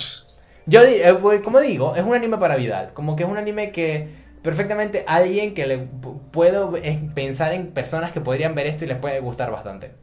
Sí, Entonces- inherentemente. No, y es que la verdad sí hay mucha. No entiendo yo eso muy bien, pero de pana que sí hay gente que venga un personaje de algo histórico o de algo así que reconocen y es como, ¡Wow! Es ese personaje, yo sé de él. Y eso como que inherentemente los, los intriga, no sé, inherentemente disfrutan de eso. Yo no entiendo eso, pero, pero bueno, pues para mí tú puedes tomar que sea, ajá, tomas a Zeus, qué sé yo, pero pues, si lo escribes del asco, pues independientemente de que si, que si tiene el nombre de un personaje histórico o lo que sea, pues sigue siendo un personaje del asco y como, whatever.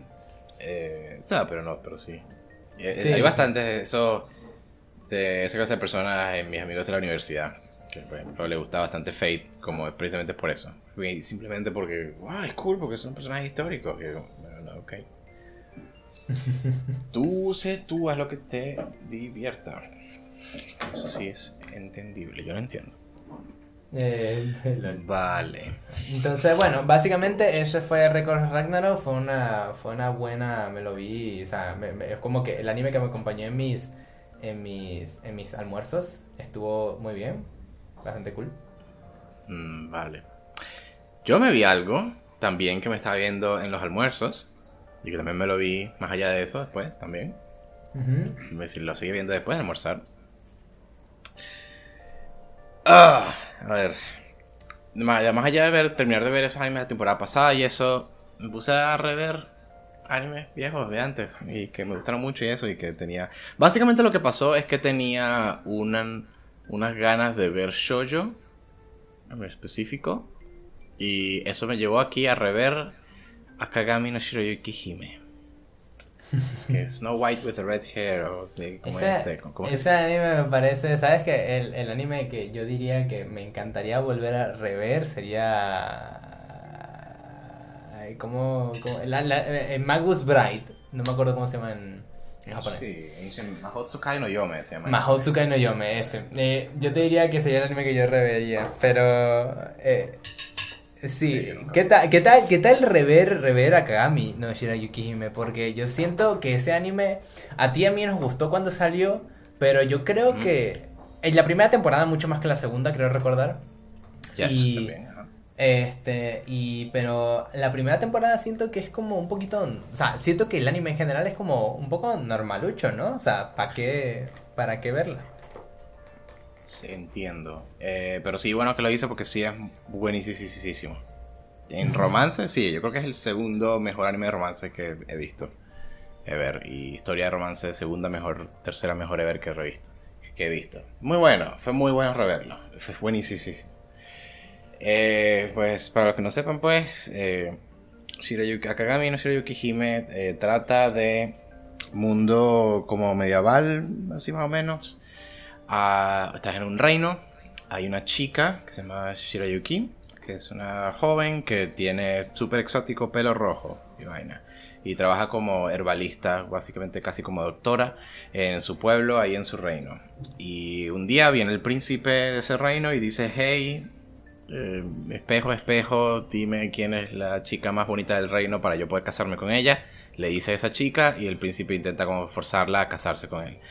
Shirayuki viene y le dice como que... Ah, ah y, la espejo le dice que, ah, que es por el pelo y la vaina. Y Shirayuki le dice como que... Ah, sí, bueno, si tanto estás enamorado del pelo, toma. Se corta el pelo con, la, con, con un cuchillo, le deja un pedazo del pelo ahí en la mesa de su, de su tienda y se va al reino. Se fuga.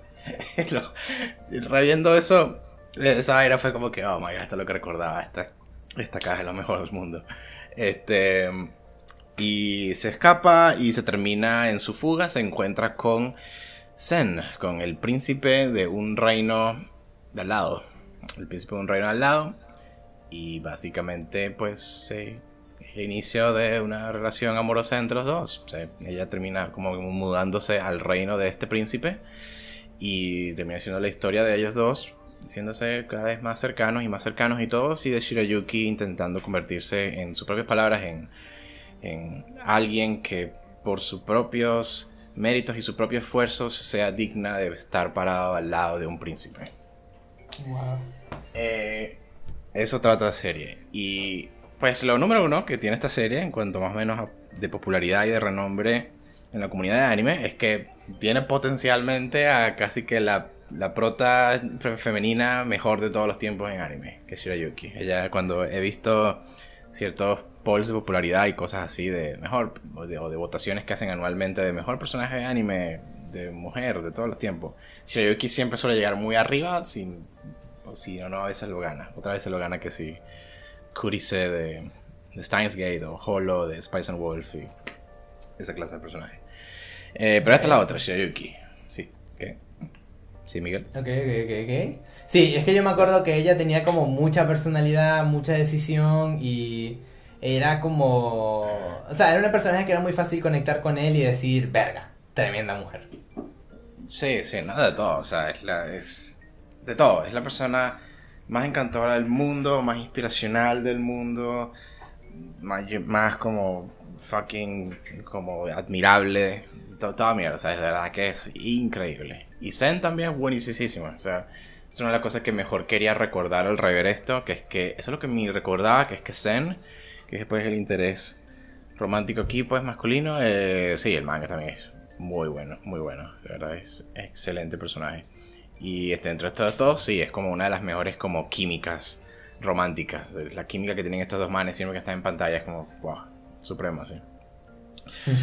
Entonces, sí, o sea, es una de esas series en donde no sé qué tanto como podría comentar de, interés, de interés y eso. Es un asunto de que es buenísimo simplemente porque se enfoca muchísimo en como las motivaciones de Shirayuki y como su, su vida interna y como estas cosas de, de, de lo que dije ahorita pues cuando estaba explicando la premisa, de ella identificando que, coño, me gusta bastante esta persona y ella comenzando a darse cuenta de que y él, él y Zen como Zen parece que está interesado en tenerme a mí cerca como ella cree que como amiga y ya Pero como esta parece que está interesada en tenerme cerca, está como que haciendo cosas como que diciéndole a sus guardias que no, no, ella sí tiene permiso para entrar aquí al Palacio Real y verme y cosas así.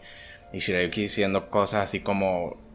Pero, pero es que siento que lo que estoy diciendo como un obstáculo y una molestia en su vida porque las cosas más bien deberían ser que yo bajo mi propio, mis propios méritos y por quien yo soy, yo debería poder estar al lado de, él, pues, y, y, cosas así. Lo cual entonces la lleva a ella a, ok, voy a estudiar para convertirme en la, en la herbalista, digamos, oficial del palacio, la doctora oficial del palacio, entonces persigue esa vaina ahí y lo cumple. Y se enfrenta también con el peo de la diferencia social entre los dos. Hay nobles que los ven a los dos y le dicen como que Príncipe Zen, what the fuck are you doing? Esta chica es una es una plebeya, no tiene, tiene una plebeya, no tiene nada de título social, what the fuck are you doing? No tienes que estar con tienes que estar.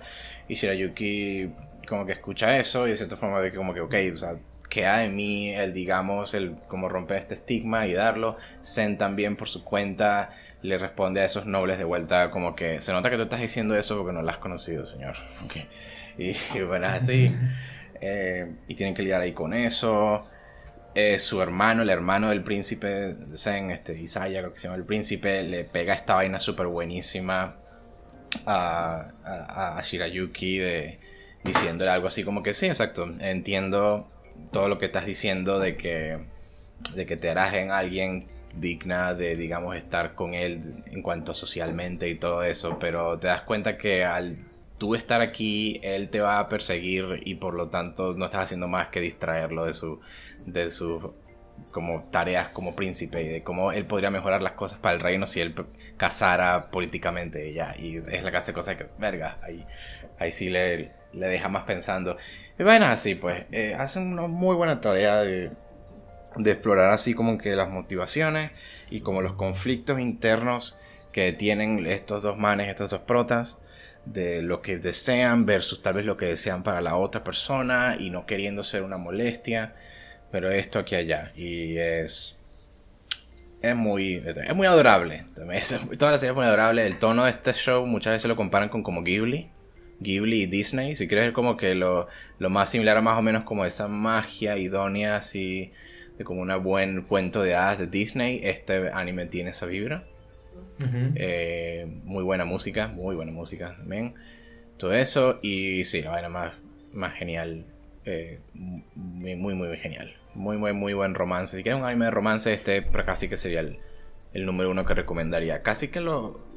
Eh, Toradora es el que suelo decir, es como mi número uno del anime de romance que más me gusta. Pero Toradora sí viene con con varios como esos como tropos de triángulo amoroso y cosas así. Es mucho más como melodramático y medio sensacionalista, más o menos. Más o menos. Mientras que este para mí sí es como mucho más como... Velo así, yo le puedo recomendar este anime a mi mamá. Y creo que le gustaría muchísimo. ¡Wow! Entonces, este, este, es mucho más como limpio y clean y bien con su romance y todo eso. Muy, muy bueno. Fuck's Esa, la escena que está al final, que es como el penúltimo episodio, de ya, y los dos confesando sus sentimientos. Esa me, me dejó hecho mierda. Demasiado buena. Oh, God. Eh, muy, muy bueno. Que Camino Yuki Hime lo recomiendo. Eh, no sé si me muevo a, a Sangatsu no Lion, creo. Sí, sí, lo voy a hacer. Va. Lo otro que reví. Ah, ah bueno, o sea, tú, tú, no sé, ¿tú viste Shirayuki Jime? Shirayuki no, acá, ese tiempo. El asunto es que ah, no me acuerdo tanto. O sea, me acuerdo que es buenísimo, pero no me acuerdo de. Me acuerdo de, detalles exactos que de, de, de, la serie como tal. Sí, me acuerdo de ¿Tú alguien más de romance y vaina? ¿Eres un freak de romances y todo eso? Sí, pero yo te, yo te, yo te digo. Que, yo te digo que es que me he visto, o sea, yo sí soy una de animes de romance, pero eh, los animes mangas slash mangas. Pero el problema es que yo no reveo cosas excelentísimas que, que ya he visto antes, sino que me voy a ver la mierda que están sacando ahorita. Sure, sure. No, o sea, no, decía que, coño, ¿por qué tú no te reves a Yuki Napa? Está diciendo que sí, lo que te recordabas de la serie, para que también comentaras lo que, lo que recordabas de la serie o lo que sea. Eh, sí, entonces, parece eh, muy sí, pues, eh, yo como es esto, sí me, ahora que me lo, lo comentaste, quizás me, me den ganas de, de intentar eh, revérmela, porque ahorita estoy, no estoy viendo ningún anime de romance, creo, o bueno, o sea, hay una nueva temporada que necesito ponerme al día, pero yo digo como que es muy básico, o sea, es demasiado, demasiado básico. Y Yeah. eh, ahorita, este, el último que el último que puse en la lista de animes que tengo aquí para que alguna com- mm, algo que comentar es el Fufu y Joe Koibito Miman, que es un anime buen, Ujú. es un anime de, no, bueno, no, es un anime de romance, pero que tiene como un concepto típico de que me gusta, me gustó hasta cierto ¿Esta temporada? punto. Mm, Es la temporada pasada. Ok. Este, me gustó el concepto, me pareció que estaba medianamente interesante, lo suficiente como para para que yo continuase viendo el manga. Porque, a ver, a mí me gusta mucho el melodrama, me gusta mucho el, el típico romance eh, que, que se le intentan decir, se intentan decir, tienen, tienen acercamientos de todos lados. Y esto es como un típica trama de chico, eh, es colegio que pone, que tiene una clase extracurricular que es eh, vive con, o sea, te vamos a asignar a una mujer para que viva contigo, o sea, dos estudiantes viven juntos como si fuesen esposos para entrenarlos para la vida en pareja para que se reduzcan los divorcios en Japón. Y es como que, bueno, ok, de aquí pueden salir mucha mierda. Pero, a ver, me entretuvo bastante como mínimo y me pareció que estaba fine. Aunque tiene bastante echi para ser un anime que realmente valga bastante la pena. Pero, a ver, este es como la calidad de lo que está saliendo ahorita, pues, en comparación a lo que salió cuando salió acá eh, eh, Shirayuki Hime. Ah, bueno, pero o sea, si digamos, entre comillas, buscas mejor entre lo que sale. O sea, ah, quería decir que hay, han habido, pues, todo anime de romance que son recientes, que son un poquito más clean, pues, son, no son tan, que sí. Ah, son mierdas y vaina, pero, o sea, ahí sí, sí han habido otros que, que son mejores. O sea, yo sí no, no los he visto, pero sé que lo he escuchado de ellos. De hecho, aquí estoy intentando súper rápidamente repasar las temporadas pasadas. Ah, Kaguya, Kaguya-sama. Eso. Ah, sí, Este- Kaguya-sama sí, sí, sí, es bastante... Sería bastante- ese uno. Eh, sí, ese Fruits Basket se emitió hace no tanto, tanto. Y eso Ah, ese nunca, nunca lo vi. Sí, esa vaina es súper. Todo el mundo les da el súper pulgar arriba, o sea, súper. Lo mejor de lo mejor de todos los tiempos en cuanto a romance. Por algo siguió sobreviviendo la memoria de ese show hasta ahora, hasta hoy día. Vale. Y terminémoslo entonces con lo último que yo reví aquí, que es un anime que tú también viste en una ocasión. Ajá. Ah, he empezado mi proyecto de terminarme de ver Sangatsu no Lion. Por lo cual me desde reví la Season ¿no? 1 entera. Sí, lo estoy reviendo desde el principio y eso es lo que voy a hablar ahorita. Me reví la Season 1 de Sangatsu no Lion. The March comes in like a lion. De marzo llega cual león. Guau. Eh, pues para los que no sé si yo lo mencioné en el podcast en algún momento, Sangatsu no Lion yo siempre suelo decir que es el anime que es mi espíritu animal, que es como el, el anime que de cierta forma captura lo que pasa en mi cerebro y como yo vivo en general internamente, en mi, en mi alma, en mi- mi- internamente, en mi mundo mental interno. Ujú. Sangatsu no Lion es el anime que captura eso. Tengo al prota como mi foto de perfil en todos lados, basically. Y sí, eh, lo reví, lo revimos hace mucho tiempo. Yo y Miguel lo vimos cuando estaba medio emitiéndose, creo.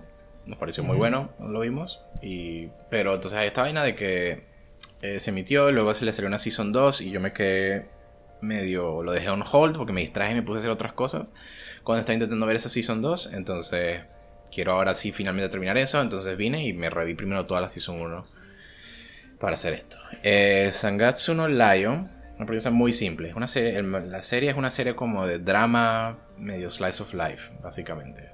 Y un poquito de deporte, supongo, más o menos. Eh, trata de un chico, estudiante, un adolescente, eh, que le llama Rey, Rey se llama, que el man está viviendo solo en una ciudad en Japón. El tipo es un jugador profesional de shogi. Y es la historia de él saliendo como de una etapa muy, muy oscura y total, de soledad total en su vida a, digamos, crecer como adulto y crecer, como desarrollarse emocionalmente, de, aprender a dejar entrar a la gente en su vida y etcétera, etcétera, porque pues tiene esta... Lo van revelando muy como a migajas a lo largo de sobre todo la Season 1, pero el man básicamente como que viene de un pasado horrible, un huérfano y vergas así, y la, familia adoptiva en la que estuvo se medio desmoronó de una forma muy peculiar y eso digamos le dejó estas ideas sobre la vida y de cómo que, quién debería ser él y eso le, ha dejado en un lugar muy horrible y muy, muy solo. Soledad y depresión total, eso, esa vaina. Entonces es la historia de él como que saliendo de, esa, de ese rincón oscuro, digamos. Eh, sobre todo cuando él llega y conoce a esta familia de tres hermanas que está bien en la misma ciudad. Entonces, sí, lo reví y Jesus Christ, me gustó más que la primera vez que lo vi. ¿En serio? Sí, la Season 1 me gustó mucho más la primera vez que lo vi. Em, lo que solía recordar de la Season 1 en cuanto a cositas que no me gustaba era que a veces pensaba que como ciertos episodios pasaban en donde no ocurría mucho y dos, recordaba que la comedia era ladilla varias veces. Era como las cosas que recordaba.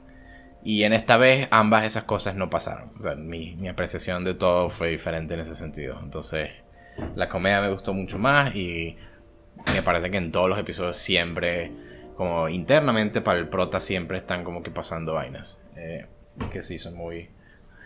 Ah, muy devastadoras, muy, muy, muy, muy impactantes. Eh, ¿Tú cuando lo viste, qué fue lo que pensaste de él? Eh, un anime un poco lento, pero un anime que tiene tiene un, drama muy interesante de parte del protagonista. Eh, vemos cómo él empieza a conseguir. ¿Ya viste Season 2? No, no, no, solo Season 1 fue el que eh, entonces. Después vengo con Season 2. Es un anime que tiene como un rollo con el, el protagonista, eh, como enfrentando los problemas de su pasado y cómo él lo. cómo él procesa, cómo quiere que sean las cosas en su futuro, pues como por lo menos en su presente, mejor dicho. Y me acuerdo que en Season 1 parece como la tipa esta que se queda durmiendo con él, ¿no? Sí, su hermana adoptiva. su, hermana, su hermana adoptiva. Yo me acuerdo. Esa escena es lo mejor de todos los tiempos. Es muy interesante. Esa tipa es muy interesante. O sea, es cuando ella aparece y el, el diálogo del protagonista al tener un problema con ella es muy heavy.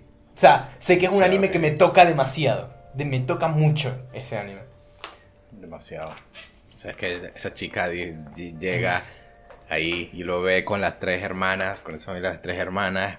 Y Kyoko le llega y le dice como que, ah, mira, otra familia para que puedas llegar y arruines. Y como que, oh my god. Eso, eso como oh.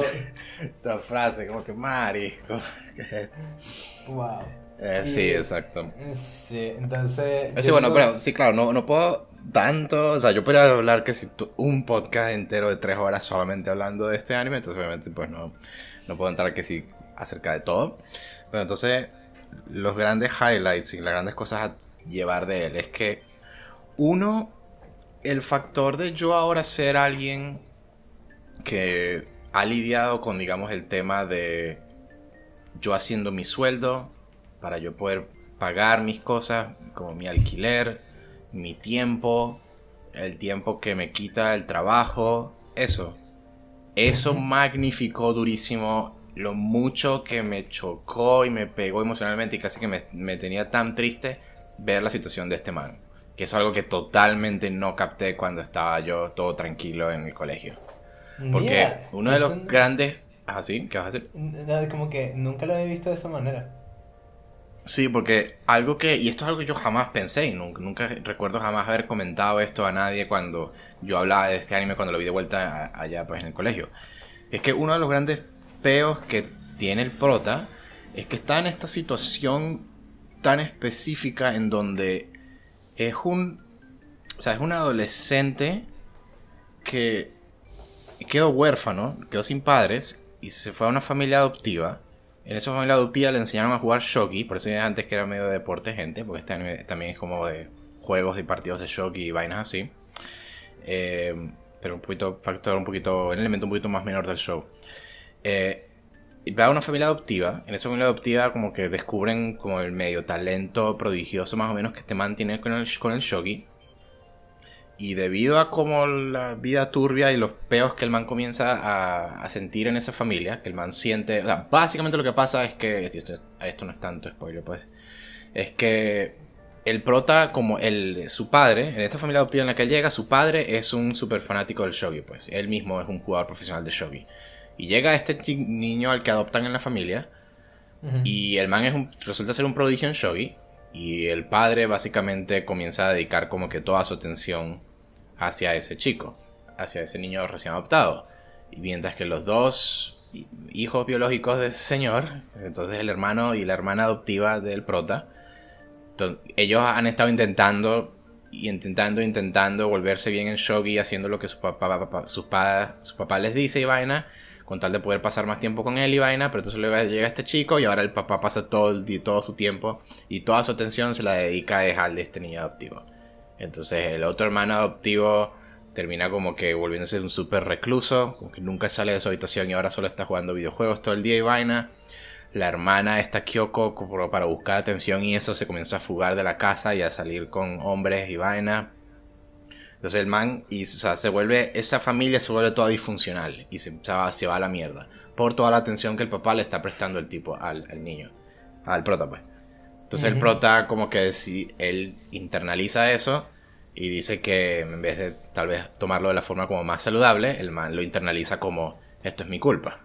Esta familia estaba bien y yo llegué aquí y estaban medio sacrificándose por mí porque yo era el que no tenía una casa y ellos me, aceptaron aquí y yo llegué aquí y ahora arruiné todo esto para ellos. Sobre todo Kyoko, la chica que Miguel mencionó antes, su hermana adoptiva, ella sobre particularmente como le ¿cómo decirlo? Le, le, clava el cuchillo al prota sobre eso y le tuerce el cuchillo. O sea, le dice eso y se asegura que él sepa que tú nos arruinaste la, la vida aquí en esta casa. Entonces el prota, aquí ya regresó. Ah, sí. Eh, es como lo que tú acabas de decir, que el prota se, estaba con otras amigas que tiene después y dice la y la hermana dice, ah, otra familia que arruinar. Y es como que se lo referencia directamente la cara. Exacto. Entonces, la vaina que entonces el prota decide y él siendo como un adolescente, pues, o sea, tiene 15 años o algo así, él decide como que, ok, no, o sea, no puedo seguir jodiéndolos aquí. Entonces el man se va, o sea, se va de la casa adoptiva y el man decide independizarse. ¿Cómo va a hacer eso? y aquí regreso a lo de que esto me pega mucho más por donde yo estoy ahora en la vida. El man no tiene, se fue de su familia, pues, se fue de su familia adoptiva y toda esa vaina, y el man busca entonces ahora su propio apartamento y vaina y eso. ¿Cómo costea eso? Decide ahora meterse a jugar full shogi. Es el único talento que tiene, lo único que él tiene que puede hacerle plata. Decide volverse un jugador profesional de shogi, le pagan un sueldo, lo que sea así, por ser jugador de shogi, presentarse y jugar. Y hace eso. ¿Cuál es el peor con eso? Que él es un adolescente, él tiene que ir a la escuela todavía, high school. Pero entonces, como él tiene que invertir tanto tiempo en estudiar y en ir a jugar los partidos de shogi profesionales, con tal de hacer la plata que él necesita para poder pagar su renta y toda su vaina, el man comienza a faltar mucho a clases. Y por eso no tiene ningún círculo social, no, nunca hace ningún amigo en su vida, porque no va a la escuela. Y cuando vaya a la escuela, cuando sí va, ¿qué es lo que pasa? Todos los, todos los estudiantes ya tienen sus grupitos sociales, se hacen sus cliques, ¿no? Se hacen en sus circulitos de amigos y él no tiene ningún amigo y, como yo me acerco a alguien y les digo como, hey, vamos a ser amigos o algo así, o sea, el man... Entonces es esta situación en donde esa vaina de lo que él tiene que hacer para poder pagar su vida como la tiene, porque quiere vivir independientemente, por cómo no quiere hacer un peso para esa familia, como él cree que lo fue por todo este tiempo, lo deja entonces sin oportunidad alguna de poder socializar con la gente, lo cual entonces lo deja solo totalmente en su vida, no tiene nadie con quien habla. Toda esa vaina, eso fue toda esa imagen haciéndose, formándose hizo que, oh my god, o sea, que me dejara ahí como destruido mientras todo eso iba, iba, iba y presentaban todas esas vainas. Entonces eso, Miguel, por ejemplo, eso fue ese percate, eso me pegó mucho más en esta vez viéndolo que como antes, que creo que casi nunca me percaté, digamos, de esa como cadena de eventos y de esa, esa vaina de situación. O sea, el, el, anime sí enfoca bastante en que el pego principal que el man este tiene es como su soledad, pues. El hecho que no tiene a nadie, el man no se abre a nadie en todas estas vainas. Pero el cómo, digamos, su situación social y como económica había todo creado esta sopa perfecta de ingredientes para dejarlo así, eso es como que, verga. Una, casi como una una tragedia de la vida pasando ahí con este man. Entonces sí, eso. Eh, sí, super highlight de eso. Supremo, sí. Eh, esa vaina super pegando bien. Hay un momento, oh my god, donde el tipo básicamente falla horrible en un torneo de shogi. Este era el torneo que tenía que ganar para hacer y tal, tal, tal vaina. Y el man la caga horrible. Caga horrible, subestima horrible a su enemigo su oponente y pum, y se va a la mierda y pierde el juego y pierde el torneo. Y uno pasa por esta vaina en donde se deprime tanto que, es, que, se cierra en su cuarto. O sea, pasa como dos días dormidos, tres, tres días enteros solo acostado en su cama sin moverse nunca, 24-7. Y llega a esta vaina en donde eh, llega hasta un punto donde el tipo de nada comienza a vomitar y vaina estando en su cuarto, todo solo, no, no tiene nadie viviendo con él en esa casa, en ese apartamento. Porque el man se, deshidrató de tanto estar solamente acostado ahí sin hacer nada. Y, ves esta vaina y el tipo tiene que medio arrastrarse así súper jodido hasta el convini cercano, hasta la tienda de conveniencia cercana. Para poder comprarse algo para rehidratarse y vaina. Que el tipo ahí termina diciendo como que, mira, marico, soy un desastre. O sea, no puedo ni siquiera estar deprimido bien. no, puedo, ni siquiera vivir bien deprimido y eso me dejó como que, oh my god. Y el hecho de que eso lo sigan inmediatamente con esta escena bastante como feliz, porque se encuentra con las hermanas en ese, en ese convini. Eso todo hizo esta montaña rusa de emociones, de marico, estás en lo peor de lo peor, estás en el fondo del abismo. Y llegan y estas carajas y se siente que todo va a estar bien ahora. Como que, oh, god, fue, fue súper, fue supremo. Y sí, puedo seguir diciendo eso algo que este show hace es que tiene estas arcas de personajes y como que explora las vidas internas, así tal cual como la del prota. Claro, el prota tiene el mayor, es el que más detalles tiene de su vida interna. Pero el show casi hace lo mismo con todos los otros personajes también, basically. Como la hermana mayor, Akari, exploran esta vaina de cómo ella, una, cuando sus padres fallecieron, ella le tocó ser como la mamá, en teoría, de estas tres hermanas y sacrificando su vida social también para hacer eso. El deal que ella tiene para hacer la plata es trabajar como una hostess, una hostesa en, una, en un bar y la mujer que la contrata le dice como a su, a su abuelo que sí, explícitamente yo la contraté para eso y creo que es bueno para ella porque esta es la única oportunidad que ella tiene de salir y vivir una vida que no sea la de la madre de estas tres hermanas. Y una cosa así. Y, este, y esa vaina Gina, que es la, la, chica más o menos de la edad del prota, que es de las tres hermanas. Grandes vainas con ella, dramas de ella queriendo conseguirse su novio, vergas así. Y el mentor de estos, tres jugadores de shogi que exploran. ¿Te recuerdas, Miguel, la escena de cuando el prota le gana al tipo tan feo que luego el tipo se arrecha con él y el tipo corre hasta un río y se pone a eh, gritar como, eso, ¿por qué me culpas a mí? Es tu puta eh, culpa. Eso ocurrió en la primera temporada. Esa es la primera temporada, sí. Marisco, ese es el mejor momento. Esa es una de las mejores escenas de todos los tiempos. Esa es la mejor escena. O sea, yo te digo que yo una de las cosas que más me acuerdo de Sangatsu no Lion es esa escena. Porque me pareció. Me pegó tanto. Es como, ¿por qué me culpas a mí por que tú eres tan mediocre? ¿Qué tal? Y yo, Marico. o sea, es mi culpa. O sea, soy yo responsable de que tú seas tan malo. O sea, yo soy el que tiene que sacrificar aún más de lo que ya he sacrificado para hacerte sentir bien. Porque tú no eres capaz de como tú lidiar con tus problemas también y tú hacerte mejor y aceptar que no eres lo suficientemente bueno y ya. Soy yo el que tiene que es mi culpa de alguna forma, soy toda esa vaina del man. Y la cosa es que el man, el prota diciendo todo esto, cuando todo este tiempo, este prota es un man que nunca pelea de vuelta, ¿no? El, man es súper introvertido y calladito y tímido y no, nunca pelea de nada, de vuelta con nada. Y en ese momento donde el man todas las emociones finalmente no se las puede aguantar más y las explota todas gritando. En un río. Oh my god, esa vaina fue como. Oh my god, esa escena Oh y la God. escena con su mentor, Shimada y. Pum, pum, pum, toda esta verga. Eh, sí, no, Ay, eso Sa- fue, Sangatsu- fue inhumanamente Sangatsu- excelente. Sangatsu no Lion es otra cosa. Es next level. Sí, fue la vaina más next level ever. Si lo doy como un 9 o un 10 de 10 a esta Season 1. Antes le había dado un 8, creo. Eh, sí, es lo mejor de lo mejor, esa vaina. Y, y ahora ya iré con la Season 2, que de hecho es mejor que la Season 1. Eso es lo que, Miguel me dijo eso en su ocasión. En los primeros como 5 o 6 episodios que yo vi, me pareció que era todo mejor que la Season 1. Entonces, bueno. Ah, en la Season 2 se, se explora un problema, un problema de Hina, creo que se llama la, la hermana que es Sí, de... sí, sí, sí. Y claro, me parece sí, sí. que es buenísima. También hay un Sí. capítulo raro de cómo le explican Shogi a la más chiquita y es gracioso.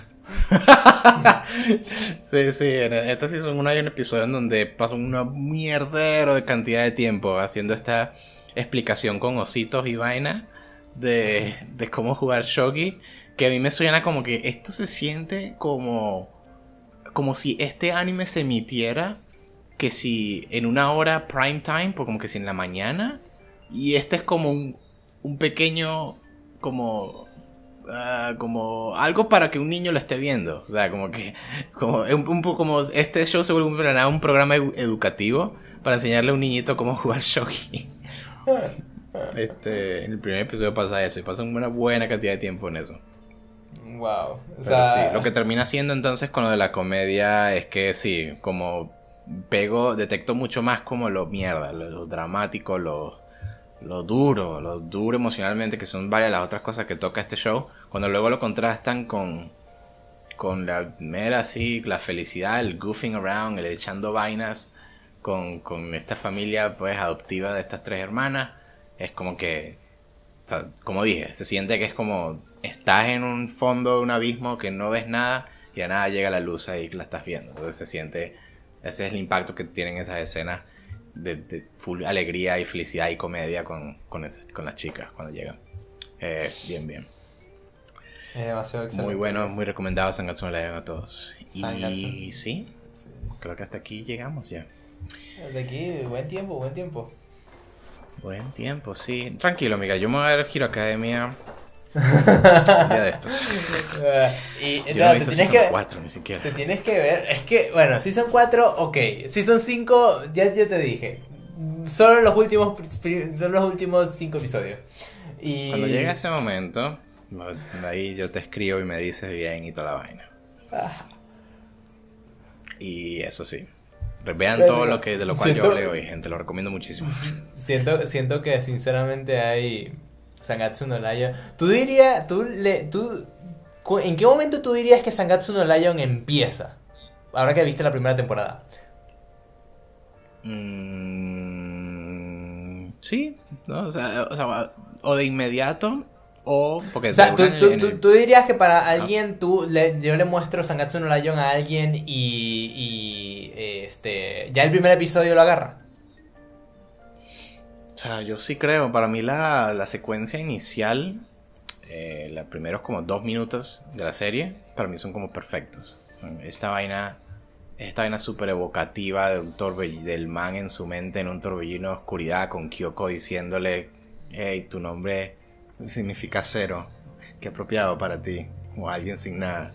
Y todas estas vainas así, y el man esta rutina, te muestran toda su rutina que esta otra cosa más de las que me di cuenta esta vez, de que toda esta rutina de que el man para llegar desde donde él vive hasta donde está el, salón de shogi, le queda tan lejos, o sea, físicamente, es un viaje muy lejos, muy lejano de donde él vive, que entonces esta vaina que a él le toca hacer eso todos los días, eh, solo, y vaina sin tener nada que hablar, o sea, el hecho de que él está, él está tan aislado de donde, de donde todas las demás cosas están pasando, también. Todo eso lo muestran en los primeros como dos minutos del primer episodio. Entonces, eso para mí captura bastante bien la vaina. El otro momento, sí, en cuanto a tu pregunta, en donde yo diría que más, entre comillas, empieza, sí sería esa escena en el episodio como 6, 7, con Kyoko. Que es cuando Kyoko aparece por, por primera vez, su hermana adoptiva.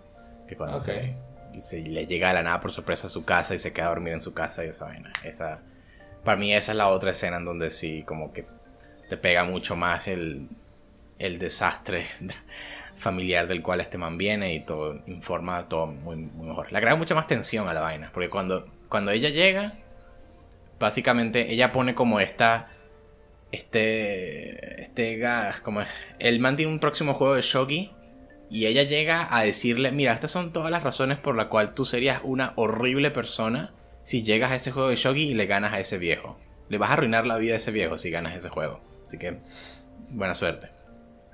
Se te da muy bien, se te da muy bien hacer eso. Así, o sea, eso. Eso, o sea, cada vez que ella aparece, eso es lo que ella hace, entonces eso le agrega como mucha tensión al siguiente episodio que es con el siguiente juego de Shogi. Entonces, eso. Sí, bueno, como estaba diciendo. Eh, todos los animes son buenos, people.